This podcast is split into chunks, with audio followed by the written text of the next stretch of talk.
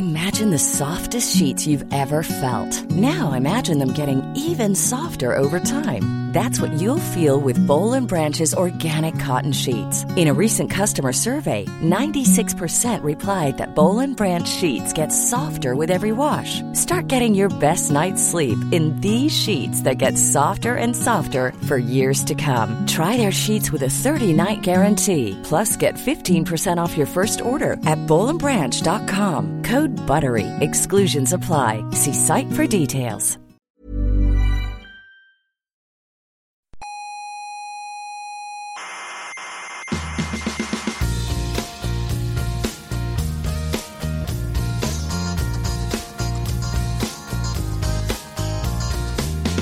Aquí comienza Coffee Break, la tertulia semanal de la actualidad científica. Yo cuando oigo hablar de ciencia, ¿Sí? me, me excito ¿Se excita? sexualmente. Ajá. O sea que empiece esto ya porque ¿Por qué qué? tengo ganas de pasar un buen ratico.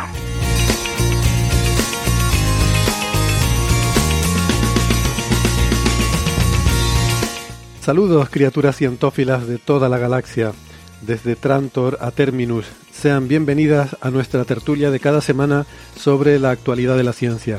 Les habla Héctor Socas y esto es Coffee Break, Señal y Ruido. Hoy tendremos un menú variado. Eh, hablaremos de arqueología, de nuevos descubrimientos sobre el cielo que veían en el antiguo Egipto, la tomografía en rayos X de los papiros de Her- Herculano y la inteligencia artificial para reconstruir tablillas en sumerio. Hablaremos también del llamado problema de Einstein, que digo yo que el hombre debía tener muchos más, como todo el mundo, pero se llama así, el problema de, Einstein, a un cierto problema de geometría, que bueno, luego les contamos. Y si da tiempo, comentaremos algo sobre la polémica respecto al químico hiperproductivo Rafael Luque, que ha sido suspendido eh, de empleo y sueldo en su universidad.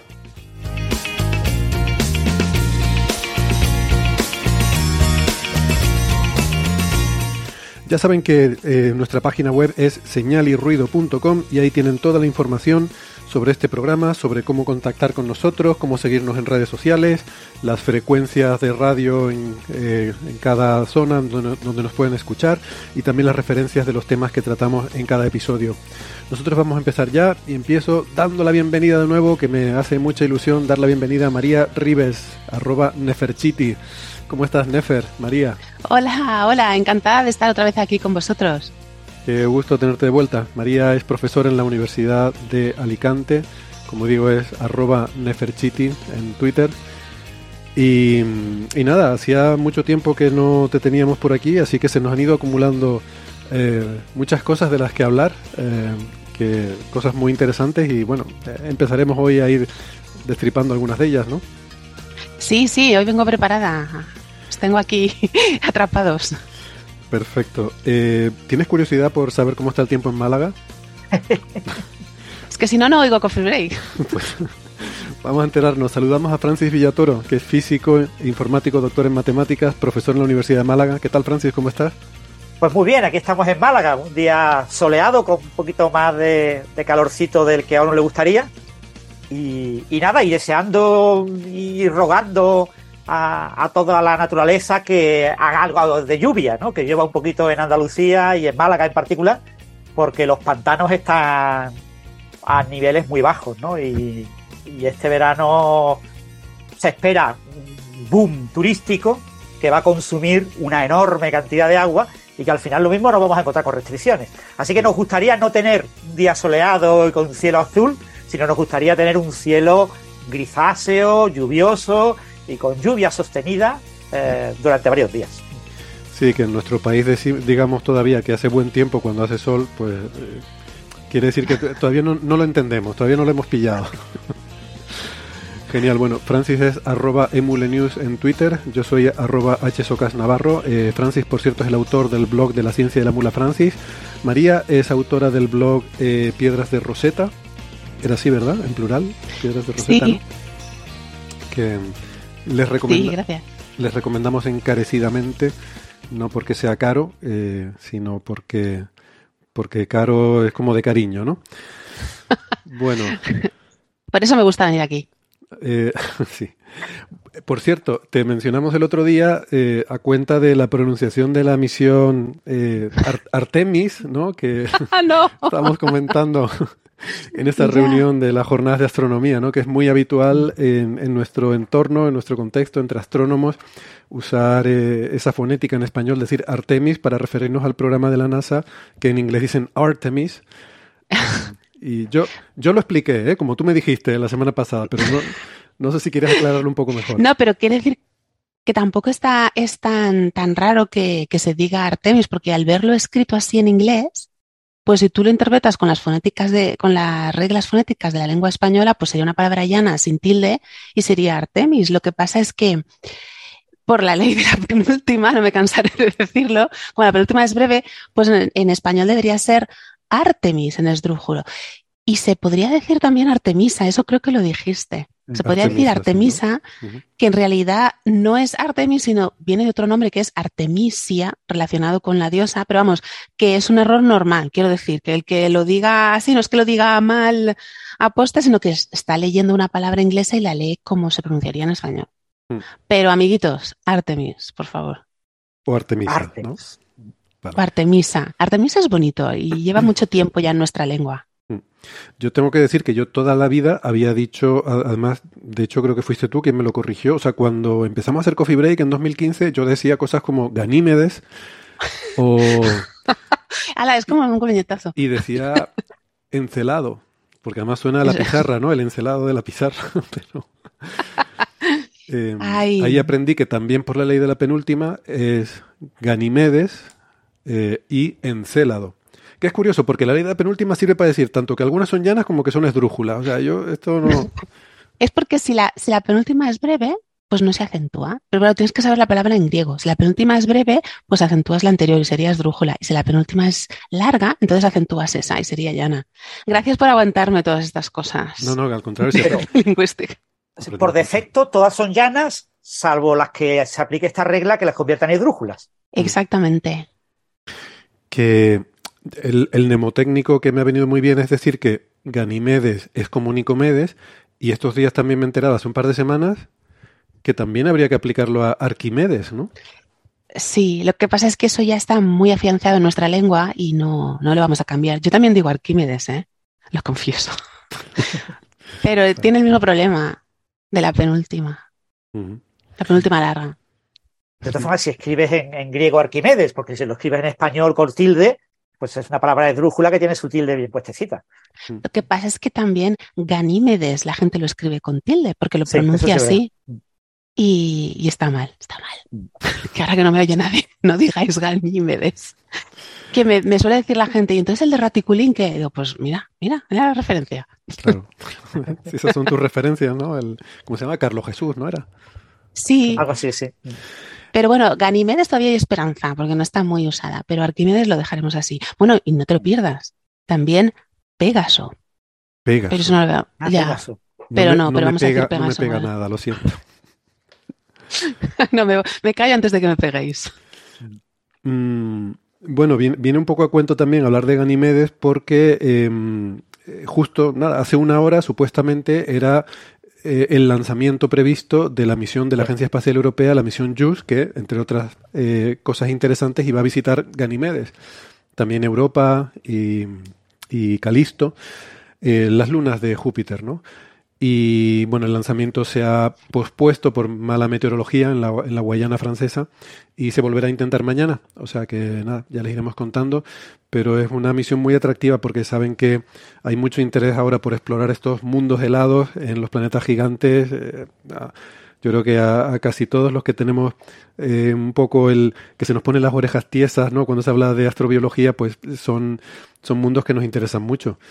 Y, y bueno, JUICE no va a buscar vida porque no, no puede perforar kilómetros de hielo ni nada de eso, pero hay muchas cosas muy interesantes que aprender sobre, sobre esas lunas y pues en principio estaremos atentos a mañana el lanzamiento y esperemos que vaya todo bien. Eh, JUICE es un acrónimo, eh, significa jugo en inglés, y es un acrónimo de muy raro, muy, muy forzado, de Jupiter Icy Moons Explorer. Entonces cogen la JU de Júpiter, Bueno, esto quiere decir explorador de las lunas heladas de Júpiter, que suena muy bonito, muy poético y muy evocador. Pero luego el acrónimo es terrible, porque coge la JU de Júpiter, la, la I de Icy, ¿no? Heladas, la M de Moons, eh, la barremos bajo la alfombra, ¿no? Eh, decimos, esta no es la M que buscáis, esta no es, esta no es la letra que... Sigue tu camino. Sigue tu camino. Y la E de Explorer, bueno, de, perdón, de ahí sí se coge la I y la C y la E de Explorer, de hecho. Bueno, nada, eh, una cosa ahí. Y además, Juice, jugo, tampoco queda muy. No, no, no, queda muy jugoso el nombre. No es que digas, es que lo hilas con algo que tenga relación. No, no. Y ya que estamos hablando de pronunciación, no se pronuncia juice, se pronuncia juice en, inglés. Juice, vale. Es como, como chus, ¿vale? Como, como chus lampreave, ¿vale? Pues, la misión lampreave, si quieren que nos acordemos. Eh, nada, estaremos atentos, esperemos que vaya todo bien y luego, luego son ocho años de viaje, o sea que tampoco, eh, seguramente en Coffee Break venidero contaremos la llegada de Juice a Júpiter dentro de ocho años. Eh, Ahí estaremos. Aquí estaremos. Un jueves. Yo no lo he mirado, pero estoy seguro que la llegada de Juice a Júpiter será un jueves. Además, el nombre de jueves, ¿no? Ostras, eso, eso molaría, ¿no? No se ha tenido en cuenta, ¿no? El, el, nombre del día de la semana, María, está relacionado con Júpiter, ¿no? No es jueves, no Bueno, es, es que yo ahí tengo un problema porque yo los días de la semana los he aprendido los dioses en inglés. Thursday sería Thor, sí, sería Júpiter. Vale. bueno. Pues nada, eh, cosas que teníamos para comentar. Eh, ha salido una nota de prensa, le, les hablamos eh, un poco de, este asunto cuando se empezó a investigar y empezaron a salir resultados en el episodio 295 de un trabajo de restauración que habían estado llevando a cabo un equipo de la Universidad de Tübingen, en, Tübingen, en Alemania, con con eh, egiptólogos egipcios, eh, perdón por la redundancia, no sé si se dice egiptólogos egipcios, pero... claro que sí, pero es que suena raro, pues todos sabemos por qué. Ya, pero están trabajando en la restauración de un techo astronómico en el templo de la ciudad de Esna. Eh, y esto nos parecía muy interesante porque nos aporta información de cómo era la, la, astro, la, astronomía, astrología en el antiguo Egipto, de, de qué constelaciones veían, eh, cómo las llamaban, eh, qué, qué, veían en el cielo y que de alguna forma qué es lo que...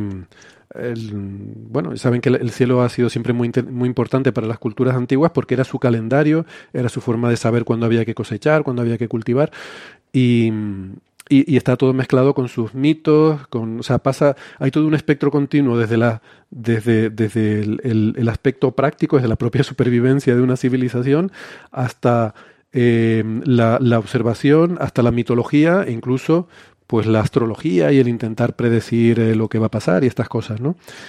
Y todo esto está muy enraigado con, con la astronomía, ¿no? Con los orígenes de, de, la astronomía, por lo menos en cuanto a sus tradiciones. Eh, su arraigo en las culturas antiguas. Entonces, bueno, eh, la, la, Universidad de Tübingen, no sé si en español se dice Tubinga o algo así. Sí, tenemos el topónimo Tubinga, pero como se usa poco, yo lo oigo decir Tubingen, así, con, terminado en en, pero con la U sin umlaut. Vale.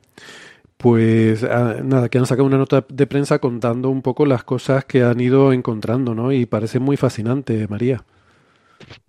Es, así es, nosotros estuvimos hablando de ello no me acuerdo el número que has dicho, pero fue en sí. 2020, ¿verdad? 295, el número de episodio, 295.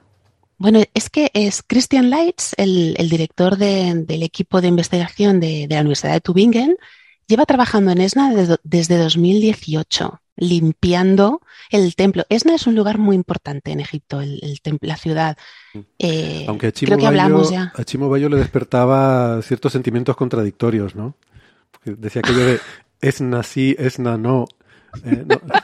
Lo tenía un poco confundido al hombre. Pero bueno. Sí, sí, no sabía realmente si sería tan importante o no. Sí, sí. A mí me pasa cuando, voy, cuando estoy decidiendo dónde voy a ir de vacaciones, digo, no, digo, ¿dónde vamos? ¿A Londres? Pues no sé, Londres sí, Londres no, vas deshojando la margarita, es muy habitual. Pues mira, esta tontería que acabas de decir no es tan tontería porque es el, el templo de Esna ha estado bueno, hay una, gran parte que ha sido destruido, pero tenía un techo astronómico muy importante que no se ha podido ver hasta hace poco por, porque estaba manchado. En realidad, los jeroglíficos que hay en Esna son monumentales, son decoraciones, son la última decoración jeroglífica, por así decirlo. Las inscripciones, creo que hablamos de esto en otro programa, las inscripciones jeroglíficas, la última está en Philae, en el templo de, de Isis, pero esto es decoración monumental y están pintados. Y este es el problema, que hay muchos que no están grabados, no están incisos en la piedra, y al estar pintados, pues con el paso de los años se han ido cubiertos por capas de hollín, pues de fuego que hacía la gente que se refugiaba ahí. Y una cosa un poco escatológica, pero sobre todo la caca de las palomas, que hay un, un, un, hábitat natural de palomas y de hecho el equipo de la Universidad de Tübingen, conforme han ido limpiando, han puesto unas estructuras sobre los capiteles para evitar que aniden las palomas ahí, que es porque además respiran y estaban destruyendo los, las inscripciones. Es que parece, suena, suena, un poco ¿no? Eh, muy chocante que tú tengas un monumento de esto, de una civilización de no sé qué antigüedad puede tener esto, miles de años, y que, y que resulta que yeah. estén las palomas ahí encampando a sus anchas y dices, bueno, eso no está protegido. Claro, ahora yeah. se tiene conciencia de la importancia de esto, pero hasta hace poco, a lo mejor hasta yo no sé cuándo se empezó a, a, a, estudiar y a cuidar este sitio, pero a lo mejor hasta el bueno, siglo XX, eso sí. lleva miles de años ahí a las buenas de Así Dios. Es. ¿no? Así es, a principios del siglo XX era un arqueólogo francés, era Sonoron, y él fue el primero en copiar y calcar los, los jeroglíficos, las inscripciones y las imágenes que decoran Esna, porque es de época tolemaica, entonces ya es muy tardío y gran parte del templo ha sido destruido, solo quedan la, el pronaos, la parte delantera donde están esas columnas tan chulas que has puesto en la, en la portada. Es que esas columnas, además, las inscripciones que hay en las columnas hablan de las columnas, las menciona como dioses, ¿vale? Como si fueran tótems que, que cobraran vida. Y todas esas inscripciones que te decía que no se han limpiado hasta ahora, pues nos han revelado cosas muy importantes para la humanidad de, como conocimiento astronómico egipcio, pero tardío, porque es un zodíaco. Y me vas a decir, ¿y por qué es tan importante? Pues porque el zodíaco entra en Egipto en época tolemaica, o sea, no existe antes, ¿vale? Ellos tienen los, hay dos zodíacos completos y los dos son de Dendera. Dendera, que también es esdrújula por la ley de la, penúltima, perdón son esos grandes techos astronómicos. El más antiguo, el que seguro que conocéis, el de Senenmut, pero ese es del Reino Nuevo, de, de la época de Hatshepsut. Y entonces es un techo astronómico que nos habla de las constelaciones de los planetas, pero el zodiaco, el zodiaco está en los templos tolemaicos, como Dendera y Esna. Y en Esna, o sea, que viene, al viene de los griegos, el, la cultura. Viene o sea, de los el griegos. viene de la cultura griega. Ajá. Bueno, Sí, bueno, zodiaco viene del griego zodion, que es la rueda de los animales, di dividir las franjas celestes en, en, constelaciones de animales. Lo que pasa es que los griegos tomaron el zodiaco de los babilonios. Ah. ¿Y los babilonios de quién lo tomaron? ¿Dónde empieza todo? De los sumerios. Sí, sí, el zodiaco es un, una creación sumeria, por lo menos que tengamos documentada, ¿vale? Los, ya sabes que los primeros documentos de la humanidad son los textos cuneiformes sumerios que luego hablaremos de tablillas babilonias, porque lo, lo, que ha llegado a nosotros, como esa sabiduría astronómica y matemática de Mesopotamia, lo que ha llegado a nosotros es de época babilonia, pero son recopilaciones del saber sumerio, ¿vale? Son adaptaciones, traducciones y, por supuesto, desarrollo. Pero lo que te decía, los griegos lo tomaron de los babilonios y, claro, lo metieron en, en Egipto.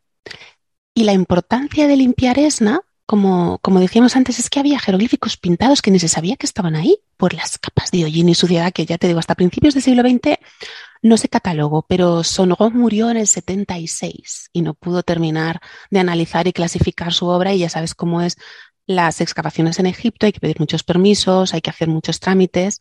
Y bueno, y es la Universidad de Tübingen los que lo están llevando a cabo, que todavía no tenemos la publicación. Porque Christian Leitz él está dando entrevistas. Yo os voy a contar un poco de lo que ha descubierto por lo que le he oído a él explicar, pero él nos ha dicho que está preparando un volumen muy potente, una publicación muy potente, porque hay nuevos jeroglíficos, o sea, no, no, no signos que se hayan inventado nuevos, sino constelaciones que no conocíamos, dibujos de animales que no conocíamos y unos epítetos diferentes para referirse a ellos. Y es que Esna está dedicado a, bueno, a Hanum, que es el dios Alfare, uno de los dioses de la, de la creación. Ya sabes que en Egipto hay diferentes cosmogonías, la cosmogonía leopolitana, cosmogonía menfita y esta es la de Esna. Y es un dios antiquísimo, de esos tan antiguos que no se sabe bien qué origen tiene. Y su compañera Neit. Neit es una diosa, pues esa heredera de esa gran diosa madre primordial. Y ella es, ella crea con el verbo, con la palabra. Y, y su hijo es Heka, que es eh, la palabra para decir magia en egipcio. Entonces, Esna guarda ahí una información astronómica muy antigua, adaptada con el paso del tiempo al zodiaco babilonio que nos trajeron los griegos, y así podemos ver cómo llamaban ellos a esas estrellas y cómo organizaban las estrellas.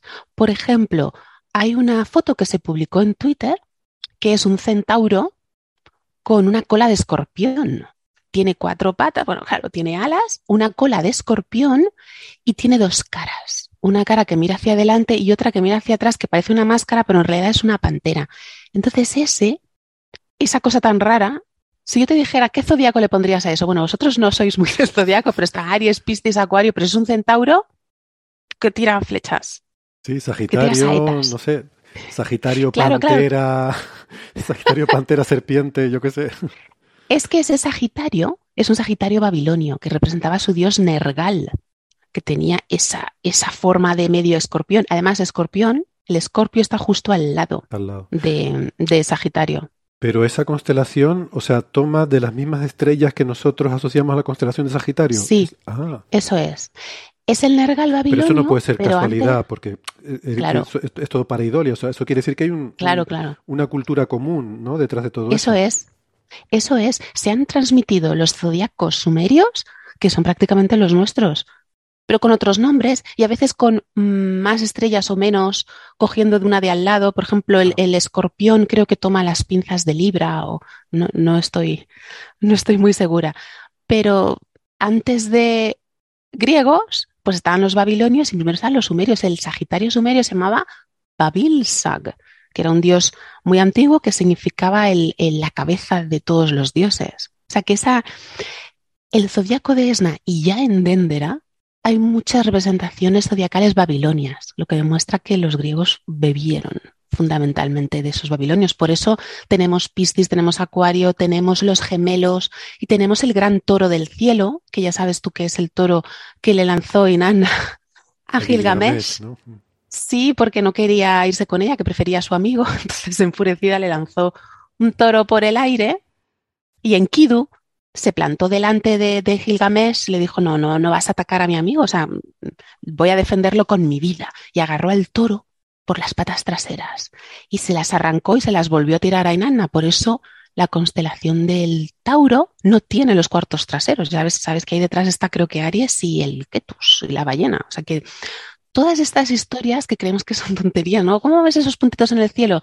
Pues son heredadas de, una civilización antiquísima, que ya nos han transmitido esa forma de verlas. Pero. pero entonces ese toro, pues yo tenía entendido que el. Ah, vale, pero ese no es el egipcio, porque hay otro toro egipcio que es, que es una constelación diferente, ¿verdad? Sí, la pierna de toro egipcia, el Mesgetiu, esa es la osa mayor. Okay que en la osa mayor yo nunca veo la osa, yo solo veo el cucharón. No sé cómo lo veis vosotros, pero yo la osa entera nunca la he visto. Yo no veo nada en ninguna constelación. Es un, ejercicio de imaginación, ¿no? De unir las, de unir las líneas, de unir los puntos. Mm. Pues eh, no sé qué te iba a decir. ¿Del toro? Bueno, ahora con las hay varias, yo tengo dos o tres eh, aplicaciones en el, móvil que te permiten reconocer el cielo, entonces miras el, en una posición y te dibuja la figura y entonces ya ves la figura, porque viendo solo la constelación muchas veces es prácticamente imposible. Sí, pero yo es que aunque me dibuje la figura y me ponga las estrellas, no sé qué tiene que ver una cosa con la otra. O sea, me parecen, me parecen, no sé, ortogonales. O sea, aquí hay un dibujo, aquí hay unas estrellas y para mí no cuadra nada con nada. O sea, es totalmente arbitrario. porque al juntar ese dibujo, que nosotros no vemos, yo lo veo con el Stellarium también, si no, de qué, pero al juntar ese dibujo, te cuenta la historia de quiénes eran esas estrellas. En realidad era pues un personaje catasterizado en su mitología, pues nosotros nos hemos heredado de la mitología griega. Zeus catasterizaba a todas sus amantes cuando era las perseguía para matarlas, pues para salvarlas, a veces como premio, a veces incluso como castigo, las lanzaba al cielo. Entonces ese dibujo que ves ahí en realidad es un personaje mitológico como Orión, que, que fue un castigo porque iba, quería cazar demasiados animales. Entonces Diana le dijo, "Tú, perdona, ¿tú cuántos más? Lo que pasa es que está persiguiendo a las Pléyades, Ya. a las que quiere dar otro tipo de caza, que Claro. también era Pasó un de problema, cazar animales como en Gilgamesh. a otro tipo de... Eh, Orión, Orión es el equivalente a Gilgamesh. Sí, es ese héroe, ese héroe valiente de apetito carnal desmesurado, que no se sacia, que tiene demasiada energía y al final, pues, encuentra una manera filosófica de acabar su vida, porque Gilgamesh lo que busca es la inmortalidad. O sea, porque se Mm. muere su amigo Enkidu y dice, ¿qué sentido tiene la vida? ¿Para qué vives? ¿No? Luego hablaremos de las tablillas, Mm. de un programa de, de inteligencia artificial que reconstruye las, tablillas, porque al principio cuando se encuentran los fragmentos de las tablillas, se ven cosas como tú en el abismo que estás, ¿dónde vas? ¿No? y cuando ya por fin reconstruimos, podemos encontrar, juntar los fragmentos, pues vemos toda la epopeya grande. Tú que er- eres el rey, señor de los abismos, ¿por qué buscas la inmortalidad? no? Pero ya me acuerdo que te quería decir de serpientes, que lo tengo aquí apuntado. Otra imagen que me gustaría comentar de Esna es una representación totalmente nueva del planeta Mercurio. Mercurio para los egipcios era el planeta de Set. Set es el, el hermano malo, bueno, malo, esto es muy simple, ¿no? de, de Osiris, el que mató a Osiris, lo desmembró, esparció su cuerpo por, por todo Egipto, luego fue, fue Isis recogiendo todos los pedazos, que encontró todos, excepto el órgano sexual, que se lo comió el pez oxirrinco. Se hizo con barro un, un órgano sexual y gracias a ello pues engendró a su hijo Horus, ¿vale? Esta bella historia te la cuento porque Mercurio es el planeta no voy a que se asocia con. Ya sabéis. Sabéis que los planetas, y esto hemos hablado alguna vez, incluso en griego, no se llaman así. O sea, no se llama eh, Júpiter, no se llama, bueno, Zeus, no se llama mm, mm, Hermes, son, están en genitivo, porque son las estrellas de, es decir, son estrellas, ¿vale? Para ellos, estrellas dedicadas a unos dioses. Y Mercurio es la estrella, el planeta dedicado a Set. Y en esta, mm, en esta representación que te quería decir, hay, tengo aquí anotado porque es muy, tengo la imagen, es una especie de ganso gigantesco, ¿vale? Cuyo pico es una cobra, una cobra enorme, tiene alas, tiene cuatro patas y la cola es otra serpiente. Y ese animal tan raro se asocia a Mercurio que se asocia a Set, porque el animal de Set, y esto ponedlo en Google, Francis que está ahí, ponlo en Google, animal setiano, se llama así, es que es imposible de escribir, o sea, yo no te lo puedo escribir, tienes que mirarlo, es como una especie de mezcla de perro, chacal, burro, oso hormiguero, es una, es una cosa rarísima, ¿vale? Y ese animal se asocia a Mercurio. Y hay una inscripción que acaban de limpiar, una inscripción en escritura retrógrada, que eso también es típico de la época tolemaica, que él dice que es una aparición de la mañana como Venus. O sea que eso ya lo sabíamos por los otros techos astronómicos, que los egipcios sabían que tanto Venus como Mercurio eran el mismo objeto con dos apariciones. Pero cuando se aparece por la mañana se asocia a un, a un set más o menos bueno y por la noche a uno malo. Bueno, por la noche, por la tarde, ¿no? Como la vieja dicotomía de día eres bueno y de noche eres malo. Y este animal que te estoy describiendo aquí nunca lo habíamos visto en ninguna otra representación astronómica y todavía quedan muchos jeroglíficos por limpiar. Y eso es lo que está preparando Leitz. Luego hay otra cabra, hay una cabra doble, que tampoco habíamos visto nunca. Es como si fueran dos cabras unidas por el lomo, por los cuartos traseros, y cada una con una cabeza mirando a cada lado. Y la inscripción que hay, que es que está pintado, como te decía antes, al no estar inciso, cuesta mucho más recuperarlo, la limpieza y los colores que han salido. Los colores también tienen un significado. Entonces pone ahí, poderosa como Sekhmet. Pero no sabemos a qué constelación se refiere esa cabra, dónde está ya en el cielo. O sea, hay mucho estudio todavía para ver cómo estaban asimilando todos esos zodiacos. Hay la luna, las fases de la luna, fundamentales, porque Neit es una diosa madre, una diosa madre lunar, heredera de esa diosa primigenia lunar. Y hay muchas representaciones de las frases de la luna con la diosa Neit, con Isis, y también representaciones de las dos señoras. Hay un título real, una forma parte de la titulatura real egipcia, que es eh, Las dos señoras, que es una cobra y un buitre. y son do- dos diosas femeninas que representan el Alto y el Bajo Egipto. Bueno, pues están por doquier. O sea que hay muchos elementos femeninos y lunares. Que lo cual no deja de ser interesante. Mm. Ya está.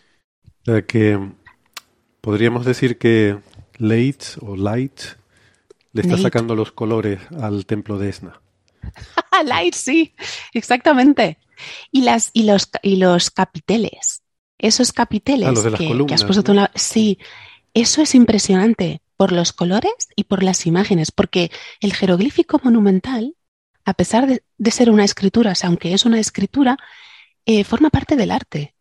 Las representaciones humanas y de animales forman parte de la escritura. Entonces tienes como si fuera una vidriera, voy a poner un, un ejemplo muy burdo, pero como si fuera una vidriera de las iglesias cristianas medievales, cuando la gente no sabía leer, entonces en las vidrieras esas pinturas le explicaban un poquito la historia, la religión de lo que les estaba contando el sacerdote. Pues ese efecto más o menos tienen esas decoraciones jeroglíficas. Y cuando publiquen el volumen, pues va a ser una revolución de epítetos celestiales, de otras maneras de unir las estrellas para ver otras constelaciones, o son las mismas con otros nombres. A mí me parece muy interesante, no sé cómo parecerá. Entonces, eh, por eh, volver un poco a, a la parte eh, más relacionada con las constelaciones astronómicas que conocemos, el zodiaco, decíamos que a, tra- eh, a través de Babilonia había llegado a Grecia y de Grecia cuando las dinastías mm, tolemaicas en Egipto Ujú. es donde se introduce, ¿no? Eso es. Y se me olvida, ahora que dices eso, me acordaba de los decanos. Los decanos de las universidades, no. Los decanos de la, de- del 10, ¿vale? Los utilizaban los egipcios para medir el tiempo, ¿vale? Eran unas figuras, unas divinidades. Ahí creo que hay 36 decanos, porque uno para cada semana, cada semana tenía 10 días, y a la vez se, para llegar a los 365 días se, se añadían esos días epagómenos donde nacían los dioses y eran creo que 12 decanos más. Entonces, los decanos, tradicionalmente en la astronomía egipcia, en los techos astronómicos, se usaban para marcar las horas. Es decir, iban pasando por el cielo, por las bandas estelares y iban marcando el momento del día. Pero en ESNA lo que hacen es separar las bandas zodiacales. O sea, todo está al servicio del zodiaco Y de, de presagios, como hablabas tú antes, astronomía y astrología. Ca- Cada, vez que vamos a... Bueno, yo cada vez que hablo de esto, de la mitología de la astronomía, pues cuando hablo de que en un, en un origen era la misma cosa, pues normalmente la gente se horroriza, porque astrología, el nombre es de Aster y de Logos, de Lexis, es decir, de discurso, de hablar de las estrellas. Lo que pretende es que la posición de las estrellas influye o define el comportamiento de las personas. Mientras que astronomía viene de Aster y nomos, que es ley o del, del verbo nemo, que es organizar, es organizar las estrellas. Pero claro, en las civilizaciones primitivas, como tú explicabas antes, la observación de los fenómenos celestes servía no solo para marcar el tiempo, el calendario, ver la época de las cosechas, sino para hacer presagios y vaticinios. Es decir, ¿qué está pasando ahora igual en el tierra como en el cielo como en la tierra? ¿no? Si ahora mismo hay una muerte y una guerra, ¿cómo está el cielo? De hecho, el templo de Esna, el zoológico de Esna y el de Dendera están marcando un momento específico del cielo. Es como marcar el horóscopo, el nacimiento de ese mismo templo. Entonces está diciéndote cómo estaba el cielo en un determinado momento y ese momento por qué se elige, qué ha pasado ahí o qué consideran que va a pasar cuando se den esas alineaciones.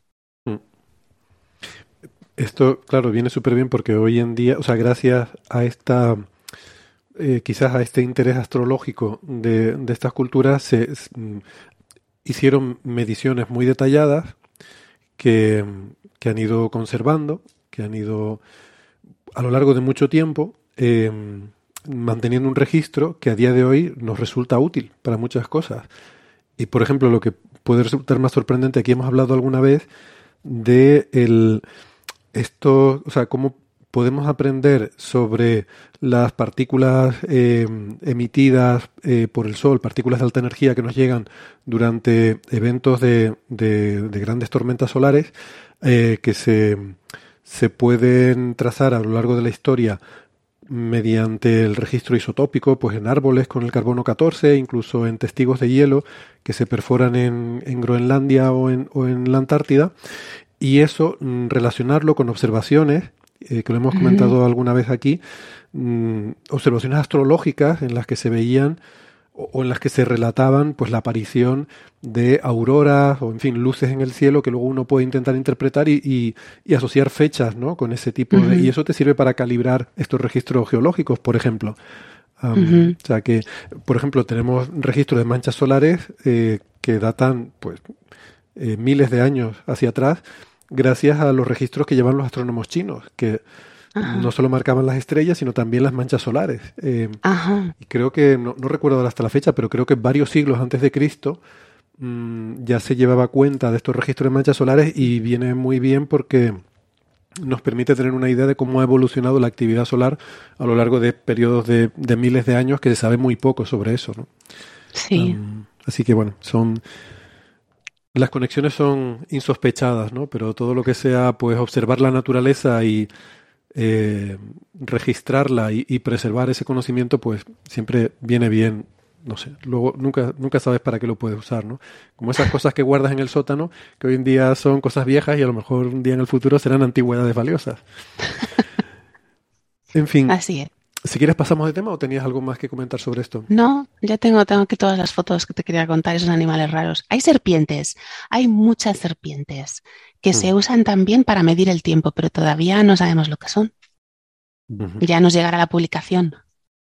Pues sí, esperaremos con ansia ese paper. Claro, cuando tienes el cielo para ti solo, como tienen estos señores, pues no tienes que precipitarte y publicar un montón de cosas con miedo que alguien te lo pise, porque eso es para ti y nadie más va a venir ahí a, molestarte, ¿no? En fin.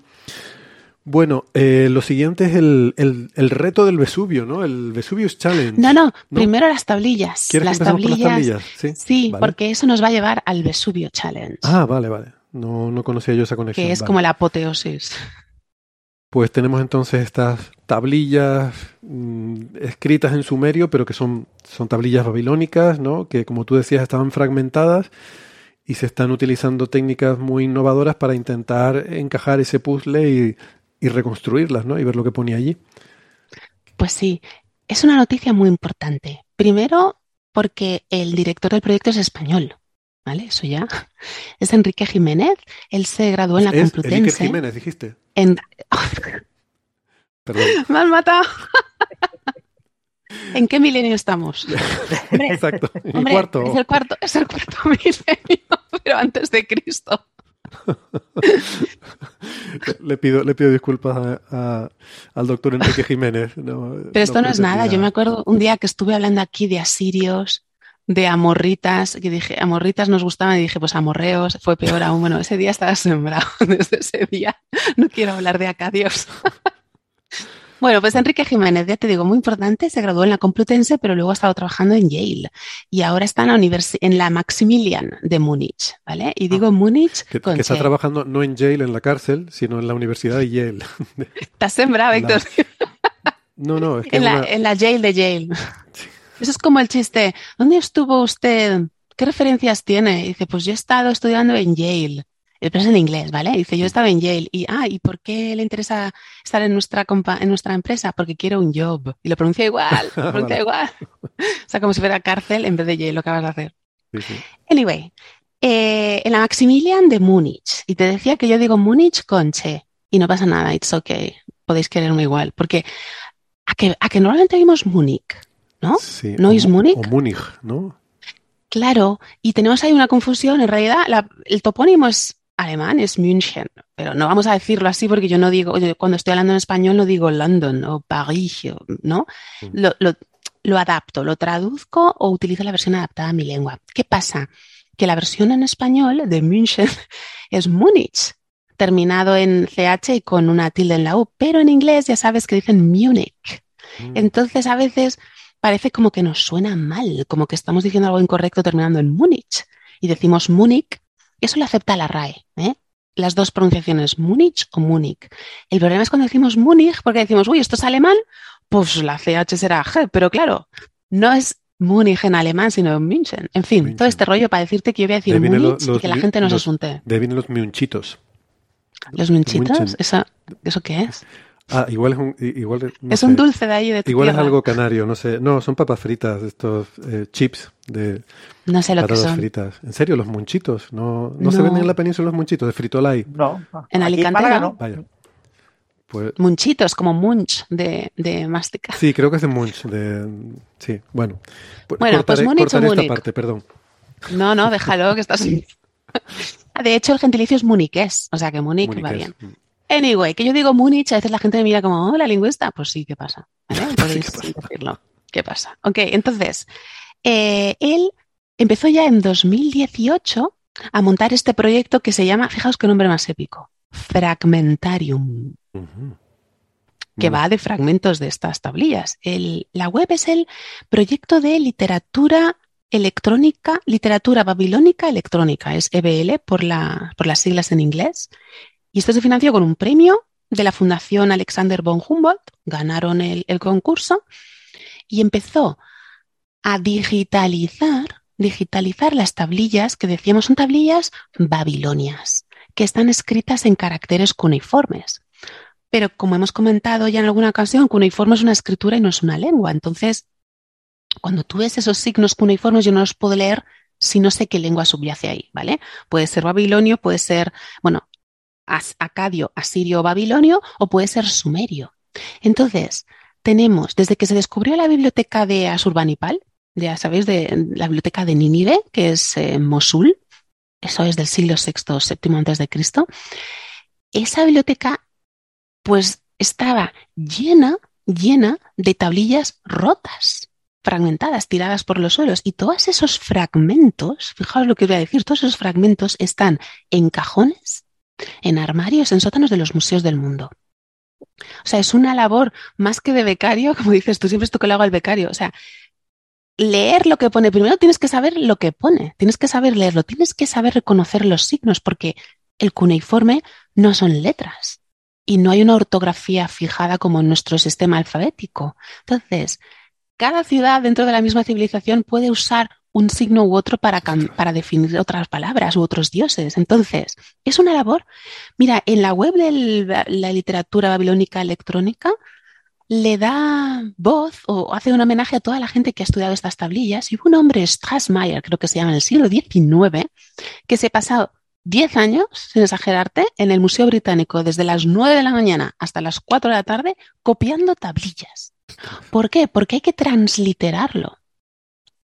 O sea, ahí pone Yo tengo una estrella. Una pregunta. ¿Esta diáspora de fragmentos de tablilla de la que has hablado, que están repartidas por todo el mundo, o sea, Sí. ¿tiene alguna coherencia en el sentido que si yo voy al Museo Británico y cojo todos los fragmentos que hay ahí, puedo recomponer algo? Sí. O a lo mejor la pieza que me falta aquí resulta que está en Yale. en Berlín. Sí. Exacto, eso es lo que pasa.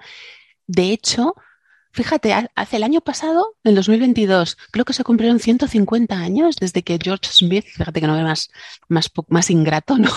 Descubrió la, la tablilla de, las tablillas de Gilgamesh. Y la, la epopeya de Gilgamesh, la tablilla número 11, es la tablilla del diluvio, del diluvio universal. el diluvio universal. Mm. el diluvio universal, pero estaba rota. Pero él más o menos dijo, bueno, pues aquí puedo leer esto, es la tablilla del diluvio. Y luego hay un señor, pero la historia de Gilgamesh sí es conocida, ¿no? Sí, claro, él des- son muchas tablillas. Y entonces él encontró la tablilla número 11, que era la que venía mm, la historia del diluvio universal, que no nos, que lo hemos leído en la Biblia, pero ya los sumerios lo contaban antes de los babilonios. Lo que pasa es que el, el Noé cambia de nombre. El babilonio es Utnapishtim y el sumerio era Ziusudra, que ese es el bueno. Ya, o sea que parece que Noé, Noé. Tenía otro nombre. Noé, antes. Noé. Pero es que esa tablilla podía leer que hablaba del diluvio, pero estaba rota. Entonces había muchos detalles que se escapaban. Y en el Museo Británico hay un hombre que es un grande de la sumeriología, se llama Irving Finkel. Es un señor con una barba así muy larga que parece Valle Inclán. Y bueno, es una máxima autoridad en, en la materia ahora mismo. Entonces él tuvo una Y tenía epifanía, o sea, él risitos en la estaba. barba también, sería lo suyo, ¿no? Que la tuviera como una Nabucodonosor. No, no tiene esa pinta, ¿eh? No tiene esa pinta de señor asirio con bolsito. Tiene una pinta más de Ya. señor español malhumorado, pero De Valle Inclán. con su bastón. Sí, sí. Es un, es un genio, es un genio. Entonces ese hombre estaba revisando, como has dicho tú, mm, voy a ver en estos cajones a ver si puedo re- reconstruir o, o tablillas que casen, ¿no? Y tuvo una epifanía porque en una de las tablillas que estaba revisando, ostras, vio un signo muy particular, un epíteto, que él había recorda- recordaba haber visto en la tablilla de Gilgamesh. Y dijo, no puede ser, vamos a ver, vamos a ver. Entonces, claro, copió la transliteró. Ahora te hablo de la transliteración. Y fue a la tablilla del diluvio, la que te digo que hace 150 años que se encontró, y ensamblaban. Entonces, pudo terminar la historia donde dice que los dioses enfadados, porque los hombres éramos muy malos y no, no nos comportábamos bien, dijo, pues me los cargo, voy a empezar otra vez. Vamos a ver, que es la historia que todos hemos aprendido de la Biblia. Ujú. Pero Enki, uno de los dioses, se apiadó. Dijo, venga, todos no son malos, este hombre es bueno, le voy a salvar. Y le da instrucciones, atención, para construir una barca, un arca, que es redonda, tío, es redonda. Y este Irving Fink, que le ha escrito muchos papers al respecto, que hay, pues, en Irak y por ahí, por, por estas zonas de Asia, gente que navega en barcas redondas. Y la, la ha con- reconstruido, o sea, viene hasta las medidas. Y él ha construido una, ¿vale? O sea, que imagínate la importancia de poder reensamblar esas, esas tablillas que están rotas y que muchas veces van por, grupos, pero normalmente están clasificadas de manera muy genérica como himnos o religión y se las lleva el museo, pues que en el siglo XIX y en el XX el museo que había pagado. ¿Sabes? Esto es el primero que llega se las lleva, ya sabes cómo es. Entonces no es tan, no tienen una, ¿cómo se dice? Una solución de continuidad. Tú tienes un trozo, pero el otro trozo está en Berlín, en el Louvre o en Pensilvania y vete tú a saber cómo, cómo puedes encontrarlo. Eso sería un, un trabajo para los humanos prácticamente imposible. Sí. Y luego está lo que te decía de la transliteración, porque cada país, fíjate que antes estaba diciendo yo Múnich, Múnich, o, o- como digo yo, James o James, ¿no? Estas, cada, cada cultura tiene unas reglas fonéticas y pronuncia y transcribe los nombres de otra manera. Entonces, tiene que haber un consenso internacional para que todos los estudiosos de todos los países, no, sea, no importa cuál sea su lengua madre, puedan escribir y leer lo mismo, porque eso es lo que pasa con los nombres egipcios. Por ejemplo, a Nefertiti, los alemanes no la llaman Nefertiti. ¿Sabes cómo la llaman? No. Nofretete. What? Nofretete. Pero porque en su día lo translitera, lo, lo pronunciaban de otra manera. Por eso ahora hay un consenso tanto para los jeroglíficos como para el cuneiforme para transliterarlo, pasarlo a, no sé cómo decirlo, a transcripción fonética, ¿no? Para leer una muca, porque tú no puedes leer estrella, triángulo o palito. Y gracias a estas cosas, estas trans- transli- transliteraciones que se han hecho de siempre, sabemos, hemos podido reconstruir lenguas y escrituras. Por ejemplo, en el siglo, no, en la dinastía XVIII, la mía, la de Nefertiti, ¿vale? Hay muchos documentos en acadio o en hitita que transcriben nombres de reyes egipcios. Por ejemplo, te voy a decir uno, a ver si sabes quién, qué, qué faraón podría ser. Ramasiase. Ramsés, ¡Eh! Amanhatapi. Amenhotep. Ah, exactamente. O luego está el famoso caso de Dahamunsu, de las cartas de, de Amarna. Dahamunsu, eso, que es una princesa que no sabemos quién es, eso es una transcripción de la expresión egipcia Tahemet Nesu, que es la gran esposa real. O sea que gracias a cómo otros lo transcriben, podemos ver cómo se escribe. En fin, que las tablillas están desparramadas por el mundo y juntarlas es una labor que, que siglos, fíjate cuantísimos años, miles de años que, no- que siguen perdidas. Entonces, Enrique Jiménez dijo, voy a reunirlo todo en un corpus. Pero es que es tan genial que lo que ha hecho ha sido crear un algoritmo que las ensambla, que te dice, es un sistema de procesamiento del lenguaje natural que actúa por probabilidades, ya sabéis, entonces te dice qué puede haber antes y qué puede haber después, pero a nivel de carácter, que eso es lo, lo bueno, como, como, Ah, lo de como los papiros. El corrector del móvil que te propone la siguiente palabra, pero con, con caracteres o algo así. Eso es. Y no solo transliteraciones, sino fotos. Han digitalizado fotos de todas las tablillas del mundo, subirlas a este enorme corpus y él te hace matches como el Tinder. Sí, eso te iba a preguntar, si hay algún archivo donde estén Sí. recopilados todos estos fragmentos dispersos que uno pueda en cualquier universidad saber dónde existen los otros fragmentos que podrían encajar aquí. ¿Eso existe? Sí, y de hecho se acaba de sacar a la luz con mucho bombo y platillo en febrero de este mismo año. Se acaba de publicar y además lo que dice él es, todo el mundo puede jugar con el Fragmentarium. Que de hecho que es que, que cuantas más personas lo usen, más se podrá averiguar. Claro, igual que en Coffee Break, cuanto más gente participe en la tertulia, más cosas podremos sacar en claro y por eso vamos a ampliar la tertulia porque se nos une Sara Robisco, que se acaba de conectar. Eh, no sé si tienes Hola. listo. Hola. Sí. Hola Sara. ¿Qué tal, ¿Qué Sara? tal? Pues Sara Robisco es ingeniera informática, es arroba SaraRC83 en Twitter. Gracias por conectarte, Sara. Eh, estamos hablando aquí de esta técnica para eh, reconstruir estas tablillas eh, babilónicas, babilonias, eh, Es igual, están- puedes decir los dos. dispersas por el mundo, ¿no? Están como babilonios por el mundo, ¿no? Pues tablillas por el mundo, ¿no? Hay, seguro que hay un programa Sí, en la el 4 que se podría... El fragmentarium. Y me decías entonces que sí que existe este, mm, digamos, este archivo centralizado donde cada museo y cada, no sé, eh, coleccionista puede poner ahí, ¿no? O no sé si ellos o hay algún proyecto en donde se ha recopilado quién tiene qué. Y entonces a lo mejor Exacto. la gente puede Exacto. acceder a eso. Hombre, a niveles oficiales, yo no creo que yo como usuaria personal diga voy a subir esta tablilla, porque claro, habría que, que corroborarlo. Pero así es, se siguen digitalizando, se hace la foto, la tablilla original, se digitaliza con código para cuneiforme y la transliteración para poder leerlo, no importa cuál sea tu lengua madre. Y se han reconstruido más de 200 sobre el momento y acaba de publicarse eso.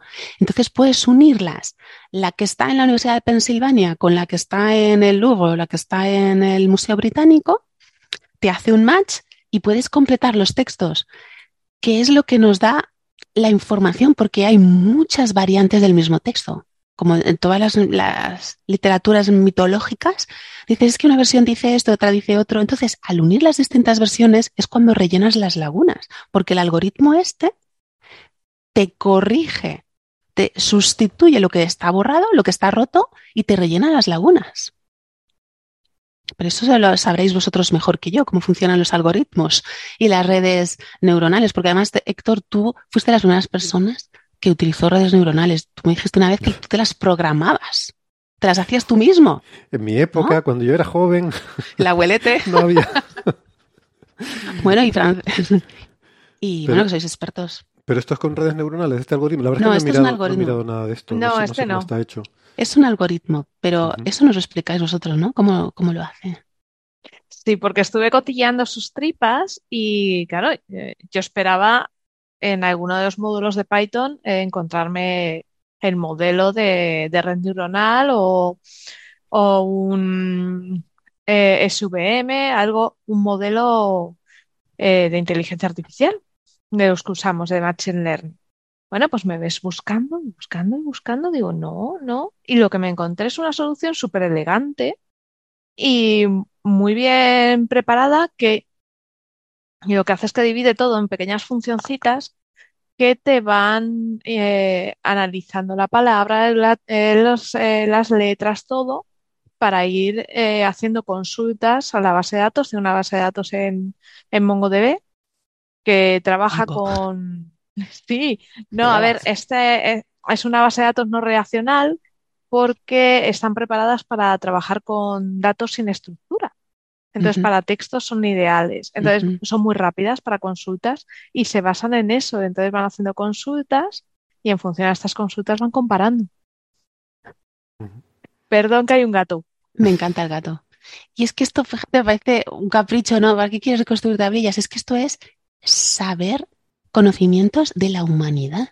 ¿eh? Lit- Obras Exacto. literarias perdidas desde el principio de los tiempos que pensamos que es algo que, es- que hemos creado ahora nosotros, pues ya estaba. Y cómo, cómo se veían esos fenómenos, cómo se explicaban y qué variantes han ido generándose. Y es, yo, yo lo considero algo muy importante para la historia de la humanidad, nuestra historia, nuestra documentación escrita. Claro, Creo porque que, es eh, su forma de ver las cosas. Creo recordar haber leído que el- precisamente la, la epopeya de Gilgamesh es probablemente la primera obra literaria Sí. eh, de la historia, ¿no? De la que tenemos constancia, ¿no? Así es, la primera obra escrita documentada. Pero ahí tengo que decir que la, la epopeya que nos ha llegado es la Babilonia y la buena es la Sumeria. Pero es que la Sumeria, las tablillas sumerias están rotas, están mucho más fragmentadas y quizá ahora con, con este algoritmo se puedan reconstruir. La epopeya sumeria es muy diferente porque todo va desde el punto de vista de la gran diosa madre. O sea, la diosa Inanna, que es la Ishtar babilonia, en Gilgamesh se representa como una diosa caprichosa, mmm, que quiere tener relaciones con Gilgamesh, que quiere conseguir egoísta, es la gran madre de Uruk, como Gilgamesh. Entonces, en, en la epopeya que os digo, la que nos ha llegado a nosotros, está todo desde un punto de vista de otra cultura, en el que Gilgamesh está muy bien y la diosa Inanna muy mal todo. Pero en la epopeya sumeria, Gilgamesh lo que hace es ayudar a Inanna, y esto creo que lo he contado alguna vez, Inanna tenía un árbol que tenía que cuidar para conseguir sus poderes, un árbol, ¿vale? Un árbol en un jardín, que tenía que dar fruto. Y no daba fruto porque había una serpiente enroscada en el árbol. Uy, una serpiente, un árbol, fruto. ¿Dónde habré oído yo esto antes? Y el fruto era rojo, ¿vale? Entonces Gilgamesh pasó por ahí le dijo que te aflige. Pues mira, tal. Entonces tuvieron otro tipo de relación mucho más digno para la diosa madre. Eso es lo que yo quería decir. No quiero dejar pasar la oportunidad de reivindicar a esa diosa que luego salió tan mal parada. Porque es que Gilgamesh en la epopeya que nos ha llegado era rey de Uruk. Era un rey. Además está en la lista real sumeria. O sea que es una epopeya, es una obra literaria, pero está basada en, basada en una true story, ¿no? Entonces, es, él, como decíamos antes, de Orión. Empieza, de hecho, la, las tablillas empiezan así, Gilgamesh, basado en una historia real. es un nuevo, nuevo, post que voy a y poner. Y después tiene, tiene abajo el cartel de ninguna serpiente eh, sufrió en la redacción de esta historia. Gilgamesh Revisited. Se pues... lo ponían, los babilonios se lo leían al mediodía después de comer. Sí. Mira que sois, ¿eh? No sé lo que te iba a decir de Gilgamesh. Ah, sí, que era uno, un rey que tenía un, de, un, apetito carnal desmesurado, ¿no? Entonces, guarden a sus hijas, Gilgamesh está en la ciudad. Entonces, para que dejara de, de perseguir muchachas, eh, le presentaron a Enkidu, ¿vale? Le dijeron, toma, que este hombre te va a ayudar a ser tu gran amigo. Ella, pues como Aquiles, sí, Patroclo, muy amigos se hicieron. Entonces, claro, la diosa fuera. Es otra visión, es otra visión. Bueno. Pero claro, esta epopeya tiene muchísimo más que eso. Busca la vida eterna. También busca una planta, ¿vale? Y va volando y viene un águila y se lo lleva, como a Ganimedes. O sea que hay unos paralelismos que hemos heredado Y luego y en nuestra Afrodita. cultura occidental. Exactamente, de ahí viene. Sí. Esa es la true story, la que se basa todo. Em, A mí Y- lo de Gigamesh, ese apetito sexual, ese está muy bien y las mujeres se adoran. Me ha recordado al pasado Coffee Break que hablábamos de nuestro amigo eh, Gabriel. Ron. Gabriel Joseph, sí, sí. Sobre todo la parte que las mujeres lo adoran y demás. Eh, Sí, oye, sí, sí, tenía una pregunta eh, porque también creo haber leído que una parte importante en esta epopeya de Gilgamesh, yo no, vamos, no lo he leído y, y aparte no lo entendería, pero como que, Claro que sí. que es em, que es muy interesante que en, en esa primera obra literaria escrita está muy basada en el, um, un poco el, el tormento que nos supone la, eh, la condición de mortal eh, y cómo Eso es. o sea, se planteaba qué sentido tiene la vida si al final estamos condenados a la muerte de forma inexorable. Um, Exactamente, que es cómo empieza toda la reflexión del héroe cuando muere su gran amigo, que para él era su razón de vivir, su amigo Enkidu, porque era su compañero, era cómplice, era... y tenía una relación muy estrecha, aparte de que tuvieran o no relación sexual, ¿vale? Que eso nos da igual, era una relación mm, de complementariedad. Y cuando él pierde a Enkidu es como que pierde un trozo de él y que nos ha pasado a todos alguna vez cuando has perdido un ser querido. Entonces, ¿para qué, de qué sirve si al final vas a morir? ¿Para qué sufrir, no? O sea, ¿para qué vivir? Quiero cambiarme por él, que también hay muchos mitos de me cambio por él o bajo al, al inframundo y lo, y lo devuelvo a la vida. Llévame a mí, pero que se salve él, ¿no? claro. Y hay toda una reflexión muy profunda, fíjate si es antigua, ¿eh? de lo que nos preocupa a todos los seres humanos, la muerte, el sentido de la vida, qué hay después, por qué el sufrimiento.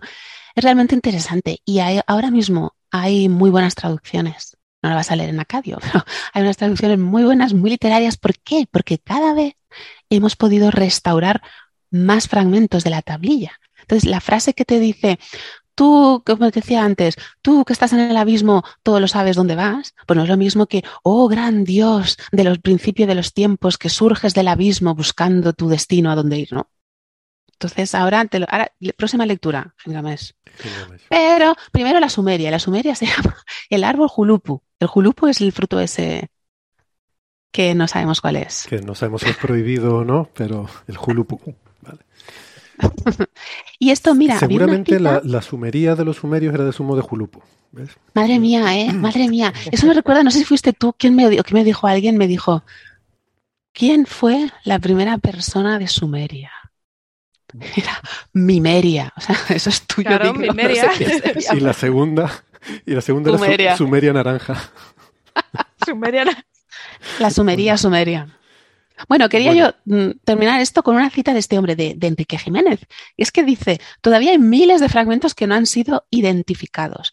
Y en un futuro próximo, cuando al final los miles de documentos hallados en el suelo de Mesopotamia, que desde hace décadas duermen en los cajones de los museos, sean accesibles a todos, podemos reconstruir esta parte de la historia de la humanidad. Y me parece épico. Amén. Y eso nos lleva al Vesuvius Challenge.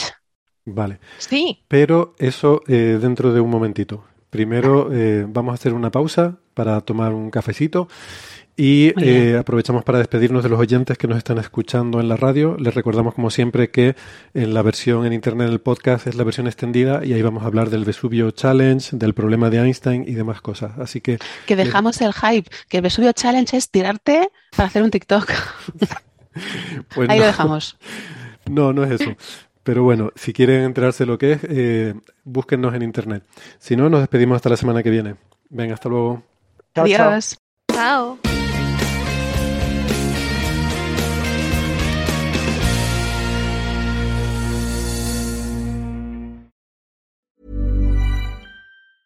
There's never been a faster or easier way to start your weight loss journey than with PlushCare.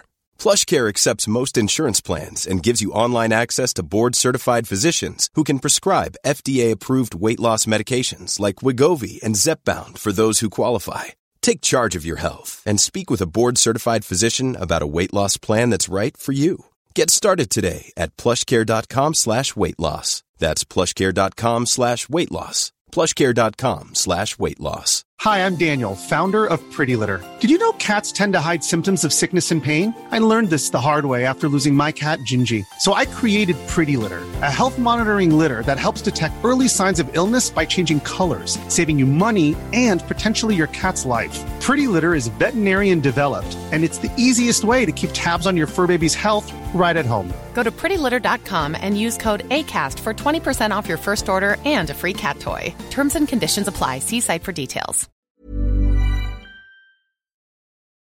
Bien, gracias por seguirnos acompañando. Vamos a pasar al siguiente tema que, como decíamos antes de la pausa, es el reto del Vesubio. Y esto tiene que ver con eh, un tema que hablamos en el episodio 238, que es muy, muy alucinante. Es la, esa gran biblioteca de saber perdido, pero que no está perdido del todo, está escondido, no está muerto, está de parranda, que mm, está en, en la antigua villa de Herculano, en, a los pies del Vesubio, ¿eh? ese volcán que erupcionó en el año, lo tengo aquí apuntado, 79 ¿eh? de, de nuestra era, Sí, el año 79 Anno Domini, eh, erupcionó y resulta que, eh, bueno, cubrió con lava todo esto, esto es lo de Pompeya, ¿no? Eh, que hemos visto en tantas películas y mm, que era un, bueno, eh, ahí había un asentamiento romano muy importante y entre, entre otras cosas ahí estaba la casa del suegro de Julio César. Esto- Exacto. Esto, parece de culebrón, pero es, pero es, es, es Espera, que saco las palomitas. Es una casualidad muy increíble y muy, entre comillas, afortunada. Lo siento por toda esta gente y en particular por el suegro de César. Pero esa, en, en esa villa, en, esa, en, en ese chalet de- del suegro de César, tenía eh, una enorme cantidad de papiros, que aquí dudo y siempre le tuve que preguntar antes a María si papiro o pergamino, siempre me lío con esto, pero me, co- me confirmaste que eran eh, papiros, ¿verdad? Eh, que, que Sí. tienen origen en papel. El- o sea, el, origen de... Sí, el que el, la palabra papel tiene origen etimológico en papiro, ¿no? Pergamino es como con piel de animal, ¿no? Un parche de, piel de animal. Bueno, pues tenía aquí el suegro de César Sí. un porrón de, de material eh, de, de- de estos papiros enrollados. eh, no sé. Hay tantos que se supone que si fuéramos capaces de recuperarlos, se duplicaría la literatura existente de esta época romana. Y, y esto, claro, quedó cubierto por la lava, lo cual, pues dices tú, se perdió todo. Pues no, porque, claro, eh, resulta que efectivamente eso ha quedado carbonizado, ¿no? Se ha encontrado en excavaciones. Esto lo estuvimos hablando en aquel episodio, ¿eh? tampoco quiero, mm, no sé si vale alargarnos mucho con esto, en el episodio 238, que lo contamos, que quedó todo, bueno, pasa un poco como con el. Valle de los Reyes, ¿no? Que precisamente por, por haber quedado abandonado y sepultado y tal, ha quedado preservado. Entonces ha estado ahí preservado, mientras que otros papiros, al estar expuestos al aire, se han ido, no sé, supongo que la tinta se evapora, el material se deteriora y se acaba disolviendo. Esto, en cambio, está carbonizado, pero está ahí, eh, exactamente Está igual que estaba hace 2000 años, en, en el año 79. Y ahora, a raíz de unas investigaciones que empezaron en 2015, eh, se ha comenzado una, a usar una técnica que se llama desenrollado virtual, porque claro, se había intentado desenrollar algunos de estos pergaminos, pero claro, se, se desmigajaban. Eh, creo que hubo algún monje incluso de, de- del siglo XVIII que intentó pues leer algunos de ellos y se rompían y bueno, luego los intentaba reconstruir, pero era muy difícil. Ahora lo que se hace es algo no invasivo, que con una tomografía de rayos X, o sea, como si dijéramos haciendo una radiografía, pero en tres dimensiones, tienes la estructura del el papiro enrollado y la idea es, eh, con esta tomografía, y, y aquí es lo que le pido a María que nos lo explique, pues hacer un desenrollado virtual y ver en el ordenador lo que ponía en esos papiros, ¿no? Exactamente. Empezó en el 2015 y luego el- la, la tomografía sé que se ha explicado en 2019 porque el, el doctor que dirige este, progres- este proyecto, Brent Seals se llama, él desenrolló virtualmente un papiro de esos del Mar Muerto, el Engedi, que al conseguir desenrollarlo, o sea, no lo tocó porque, como has dicho antes, está carbonizado. En el momento en que lo tocas, se hace carbonilla, se destruye, se hace polvo. Entonces, hizo esos escaneos con rayos X y Perdona, María, pudo... ¿puedes subir un poquito el volumen del, del micrófono Sí. para a ver si te escuchamos A con ver. más nitidez? Ahora me he venido arriba. Ah, ahora mejor, gracias. Bueno, pues pudo desenrollar virtualmente, como decías tú, ese papiro de ese rollo del mar muerto y vio que era una parte del libro del, del Levítico, uno de los libros del Antiguo Testamento. Y dijo, pues en 2019 se dijo, vamos a hacer lo mismo con estos papiros de Herculano, de la villa del suegro de César, Calpurnio Pisón creo que se llamaba. Pero el problema era que estuvimos hablando también aquí de ello, que la tinta tenía una base de carbón y entonces no se podía distinguir muy bien la tinta del papiro, porque el papiro es vegetal. Y había también unas líneas que eran las, las hebras de la planta, ¿no? Entonces, lo, no podía, no se mostraba la, la tinta en los rayos X. O sea, los rayos La X no distinguían la tinta del papiro porque, ¿no? porque era una Eso tinta vegetal, digamos, eh, algo así. Eso es. Vale. Eso es, y se fundían. Entonces, lo que la técnica nueva, esa tomografía, que lo que hace es ese escaneo tridimensional, pero lo que hace es ver la marca que deja la tinta como imágenes. Como imágenes, entonces reconstruye las imágenes y a partir de ahí tiene que un humano leerlo y decir qué letras hay ahí. La mayoría de los papiros que hemos leído están en griego, ¿no? Entonces salen letras griegas y tienes que utilizar, como decíamos antes, algoritmos, procesamiento de lenguaje natural para que prediga qué puede haber antes o qué puede haber después. Pero el problema es que al estar enrollado, porque se abre así, o sea, está enrollado de derecha a izquierda para que tú lo abras y puedas ir leyendo de izquierda a derecha. Al estar enrollado, la imagen tridimensional que ofrece es muy difícil separar esas marcas de tinta de, de cada página, está todo mezclado. No se puede abrir para ver qué página es cada una, están todas juntas las letras, ¿vale? Y aquí es donde entra las redes neuronales estas, ¿no? Redes neuronales de convolutos, Convolucionales. convolucionales. Mm. Sí, Pero- son muy, pero muy no- profundas y tienen eh, capas de convolución entre capa y capa. Tienen una que lo que hacen es que la imagen procesada por la capa anterior la, la compacta y le da una vuelta. Ajá. Hoy en día ya esa, ese giro, esa convolución ya no se usa, porque ya se ha visto con las técnicas actuales que no es necesaria, pero guardan ese nombre debido a ese giro que hacían las primeras.